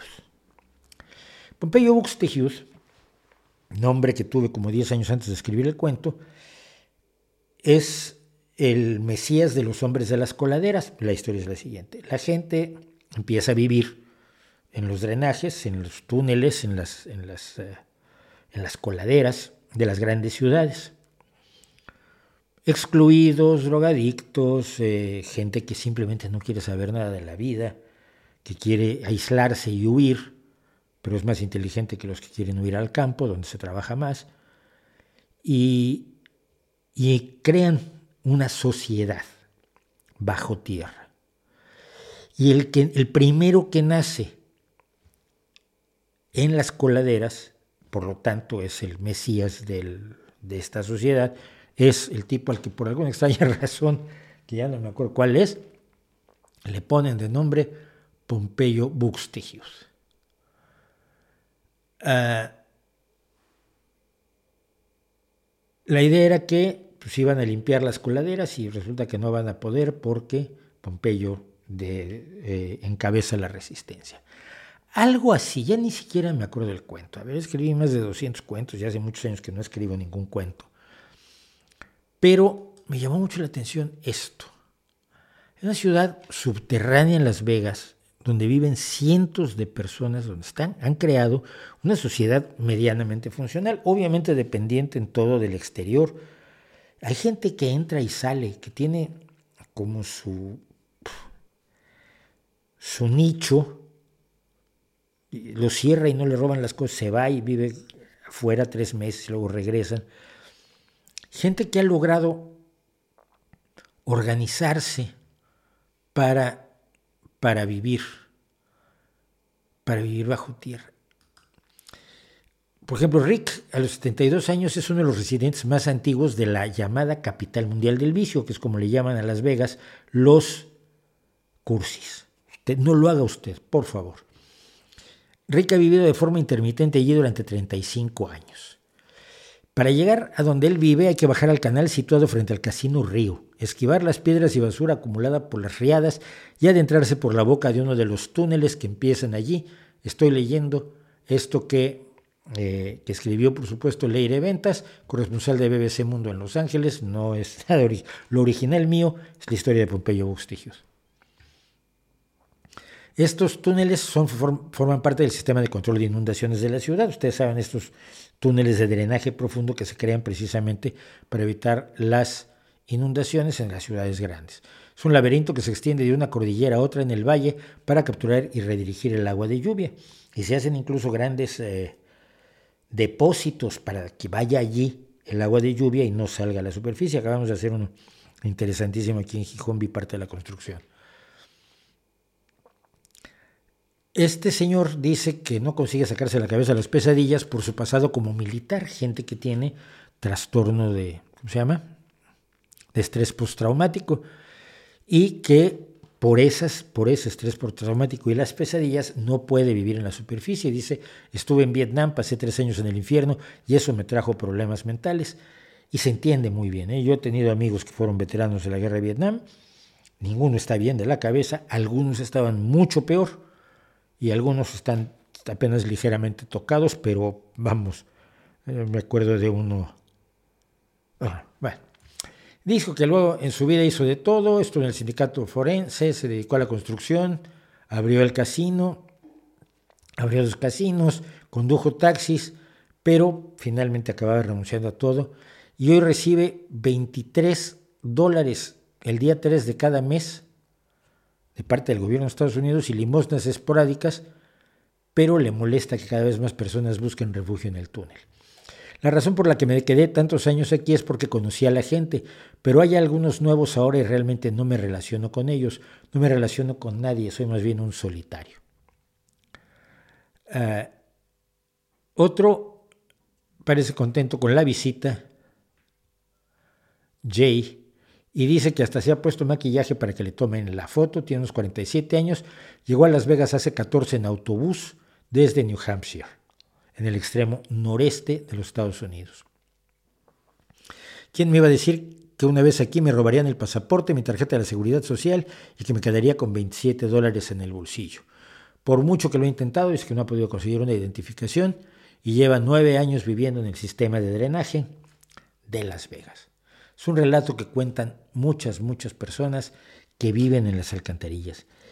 No me siento especialmente inteligente porque me parece un desarrollo normal de una sociedad, de una ciudad, eh, donde los marginados tienen que ir a algún lado y de estar en la calle, estar en bajo techo, los seres humanos siempre hemos buscado las cuevas. O sea, no creo que sea tampoco un logro espectacular, pero me llama, me llama mucho la atención y de alguna forma me agrada que aquel Pompeyo Buxtehude, del que escribí hace a ver en los años 80, pues esté quizás haciéndose ya realidad en el drenaje profundo de una ciudad como Las Vegas, que es una ciudad absolutamente delirante, donde solo he estado una vez y trabajando para remate. Y he recorrido todo lo que he hecho en Estados Unidos, lo he hecho trabajando. Siempre que cuando digo, estuve en Nueva York, ay, qué bonito, ¿qué hiciste? Trabajar como un perro. Salí una noche, que por cierto fue cuando conocí a esta pianista de bar, y luego el resto del tiempo estuvimos trabajando como perros. Ah, bueno, ¿y luego a dónde estuviste? Pues he estado en San Diego. ¿Y qué conoces de San Diego? El interior de un hotel porque estuve trabajando como perro. Y luego a dónde está? Pues estuve en Sarasota, Florida. Ay, Sarasota, ¿cómo es? Es un lugar que tiene un hotel donde iba yo a trabajar.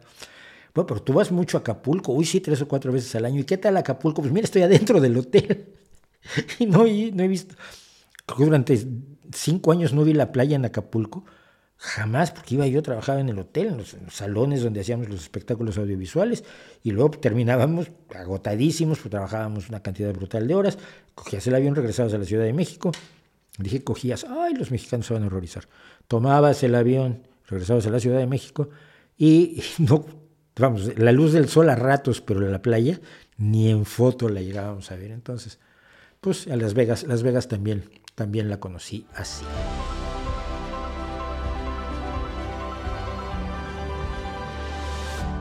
Ah, sí, AMLO anunció la apertura de una megafarmacia para resolver el desabasto. Esa farmacia es una estupidez. Las, las, los medicamentos caducan, la gestión de una farmacia es una cosa complicadísima. Hay programas de, informáticos complejísimos para gestionar una farmacia porque si se te empiezan a caducar los medicamentos en almacenamiento pierdes dinero a manos llenas. No tiene idea no tiene idea. Es la ocurrencia de la semana. Una farmacia que tenga todos los medicamentos del mundo. Sí, hombre. ¿Cuántas quieres? Ay. Anarcocapitalismo no es más que una forma de neoliberalismo enmascarado, no es la forma extrema del neoliberalismo. Digamos que el, el neoliberalismo implicaría también al minarquismo, que es el, bueno, que tengan un poquito de Estado para que me cuiden, no sea que me vayan a hacer daño esos señores feos que trabajan, y luego el, anarcocapitalismo, que es, no, nadie, todo el mundo va a ser rico. Es, el anarcocapitalismo es como el comunismo, pero para, para, para egoístas. Me cae muy bien. ¿Qué versión de Los Locos Adams te gusta más? La de la televisión. ¿Qué pasó con la tele rusa? Que no he tenido tiempo de hacerla. Lo siento, lo siento. ¿Cuál es tu opinión de Víctor Jara? Jara me parece un tipo que siempre fue muy comprometido con sus creencias, con sus ideas. Era un buen guitarrista, un muy buen guitarrista y un compositor que tiene algunas cosas absolutamente memorables, como te recuerdo Amanda, eh, y un hombre que fue consecuente con sus, con sus ideas políticas hasta el final. La geografía de Pompeyo Buxtehude. Buxtehude, que es el nombre de un compositor del, del barroco, que me gusta muchísimo el barroco. Eh, yo tendría que volver a sacar ese libro, pero en virtual. Pero es malísimo. Si quieres leer algo mío, lee el otro libro de cuentos que tengo en virtual, que es este, Escenas de la Realidad Virtual. No, Escenas de la Realidad Virtual, ese fue el primero. Más allá no hay nada. En Amazon, nunca promuevo mis libros. En Amazon hay un libro de cuentos que luego que me había sacado la Universidad Autónoma Metropolitana, gracias a mi amigo Bernardo Ruiz, y que está en Amazon, en todos los Amazon del mundo, muy baratito es el libro de cuentos, Más allá no hay nada, y ahí están los cuentos que más me gustan, los que yo he escrito. Entre ellos el, libro de García y, otros varios. Bueno, escuché a Pablo Salomón enfurecido contigo adjudicando una, una serie de ideas que jamás te escuché profesar. Muchos lectores le querían explicar sobre tus ideas, pero estaba endemoniado. Sí, se cabrió muchísimo, porque ¿cómo me atrevo a hablar mal de Rusia? Imagínate si me viera haciendo la tele rusa. Ven a Los Ángeles y te paseamos pero en coche, por la única vez que estuve en Los Ángeles, que fui a tomar un curso de, guion con Robert McKee, la única vez que no tenía coche, me movía mi amigo, mi socio, con el que escribí tres guiones que nunca vendimos. Pero cuando iba yo de donde tomábamos el curso a, comer algo en un restaurantito que había como a un kilómetro, la gente me miraba rarísimo porque iba yo caminando. Eso es el, auto para, todo. Era rarísimo que yo anduviera caminando por Los Ángeles. Entonces, pero sí, me pasean en coche, sí, como en Los Ángeles. Por supuesto, de Los Ángeles conozco la casa de mi amigo, de mi socio, y el lugar donde tomábamos el curso con Robert McKee y el restaurantito este de segunda donde no me dejaban fumar. Y era todavía la época en que apenas me estaba acostumbrando a que no dejaran fumar. Hace 20 años que no fumo, pero pero en entonces fumaba y sufría yo muchísimo. Tenía que fumar en la calle, me parecía horroroso. Y lo otro, que quería, lo otro de lo que quería yo hablar, de por qué las cosas como el cambio climático, los datos no deberían ser política, pues los vamos a dejar para otra vez porque ya es tardísimo nuevamente. Como siempre, tengo más ideas que tiempo, más rollo que tiempo. Y, y, y lo siento, esto se ha terminado. Hemos hablado de todo lo que ustedes han querido, creo que recorrí completa la, completo, completo el, chat y además hemos hablado de muchísimas otras cosas. Espero que les guste, espero que lo pasen bien, espero que inviten a sus enemigos si no les gusta, o inviten a sus amigos si les gusta, denle me gusta y si pueden apóyennos, lo vamos a agradecer muchísimo en Patreon en PayPal. Todo lo que nos puedan dar es bueno para poder seguir adelante con el canal. Nos vemos el miércoles. Espero tenerlo de los libros de texto. Nos vemos el jueves aquí, a la misma hora. Y entre tanto, de aquí entonces, ahí les dejo mi reputación para que la hagan pedazos.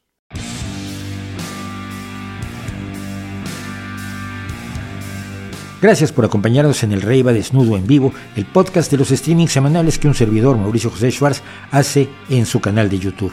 Nos escuchamos aquí la próxima semana. No olvide recomendarnos.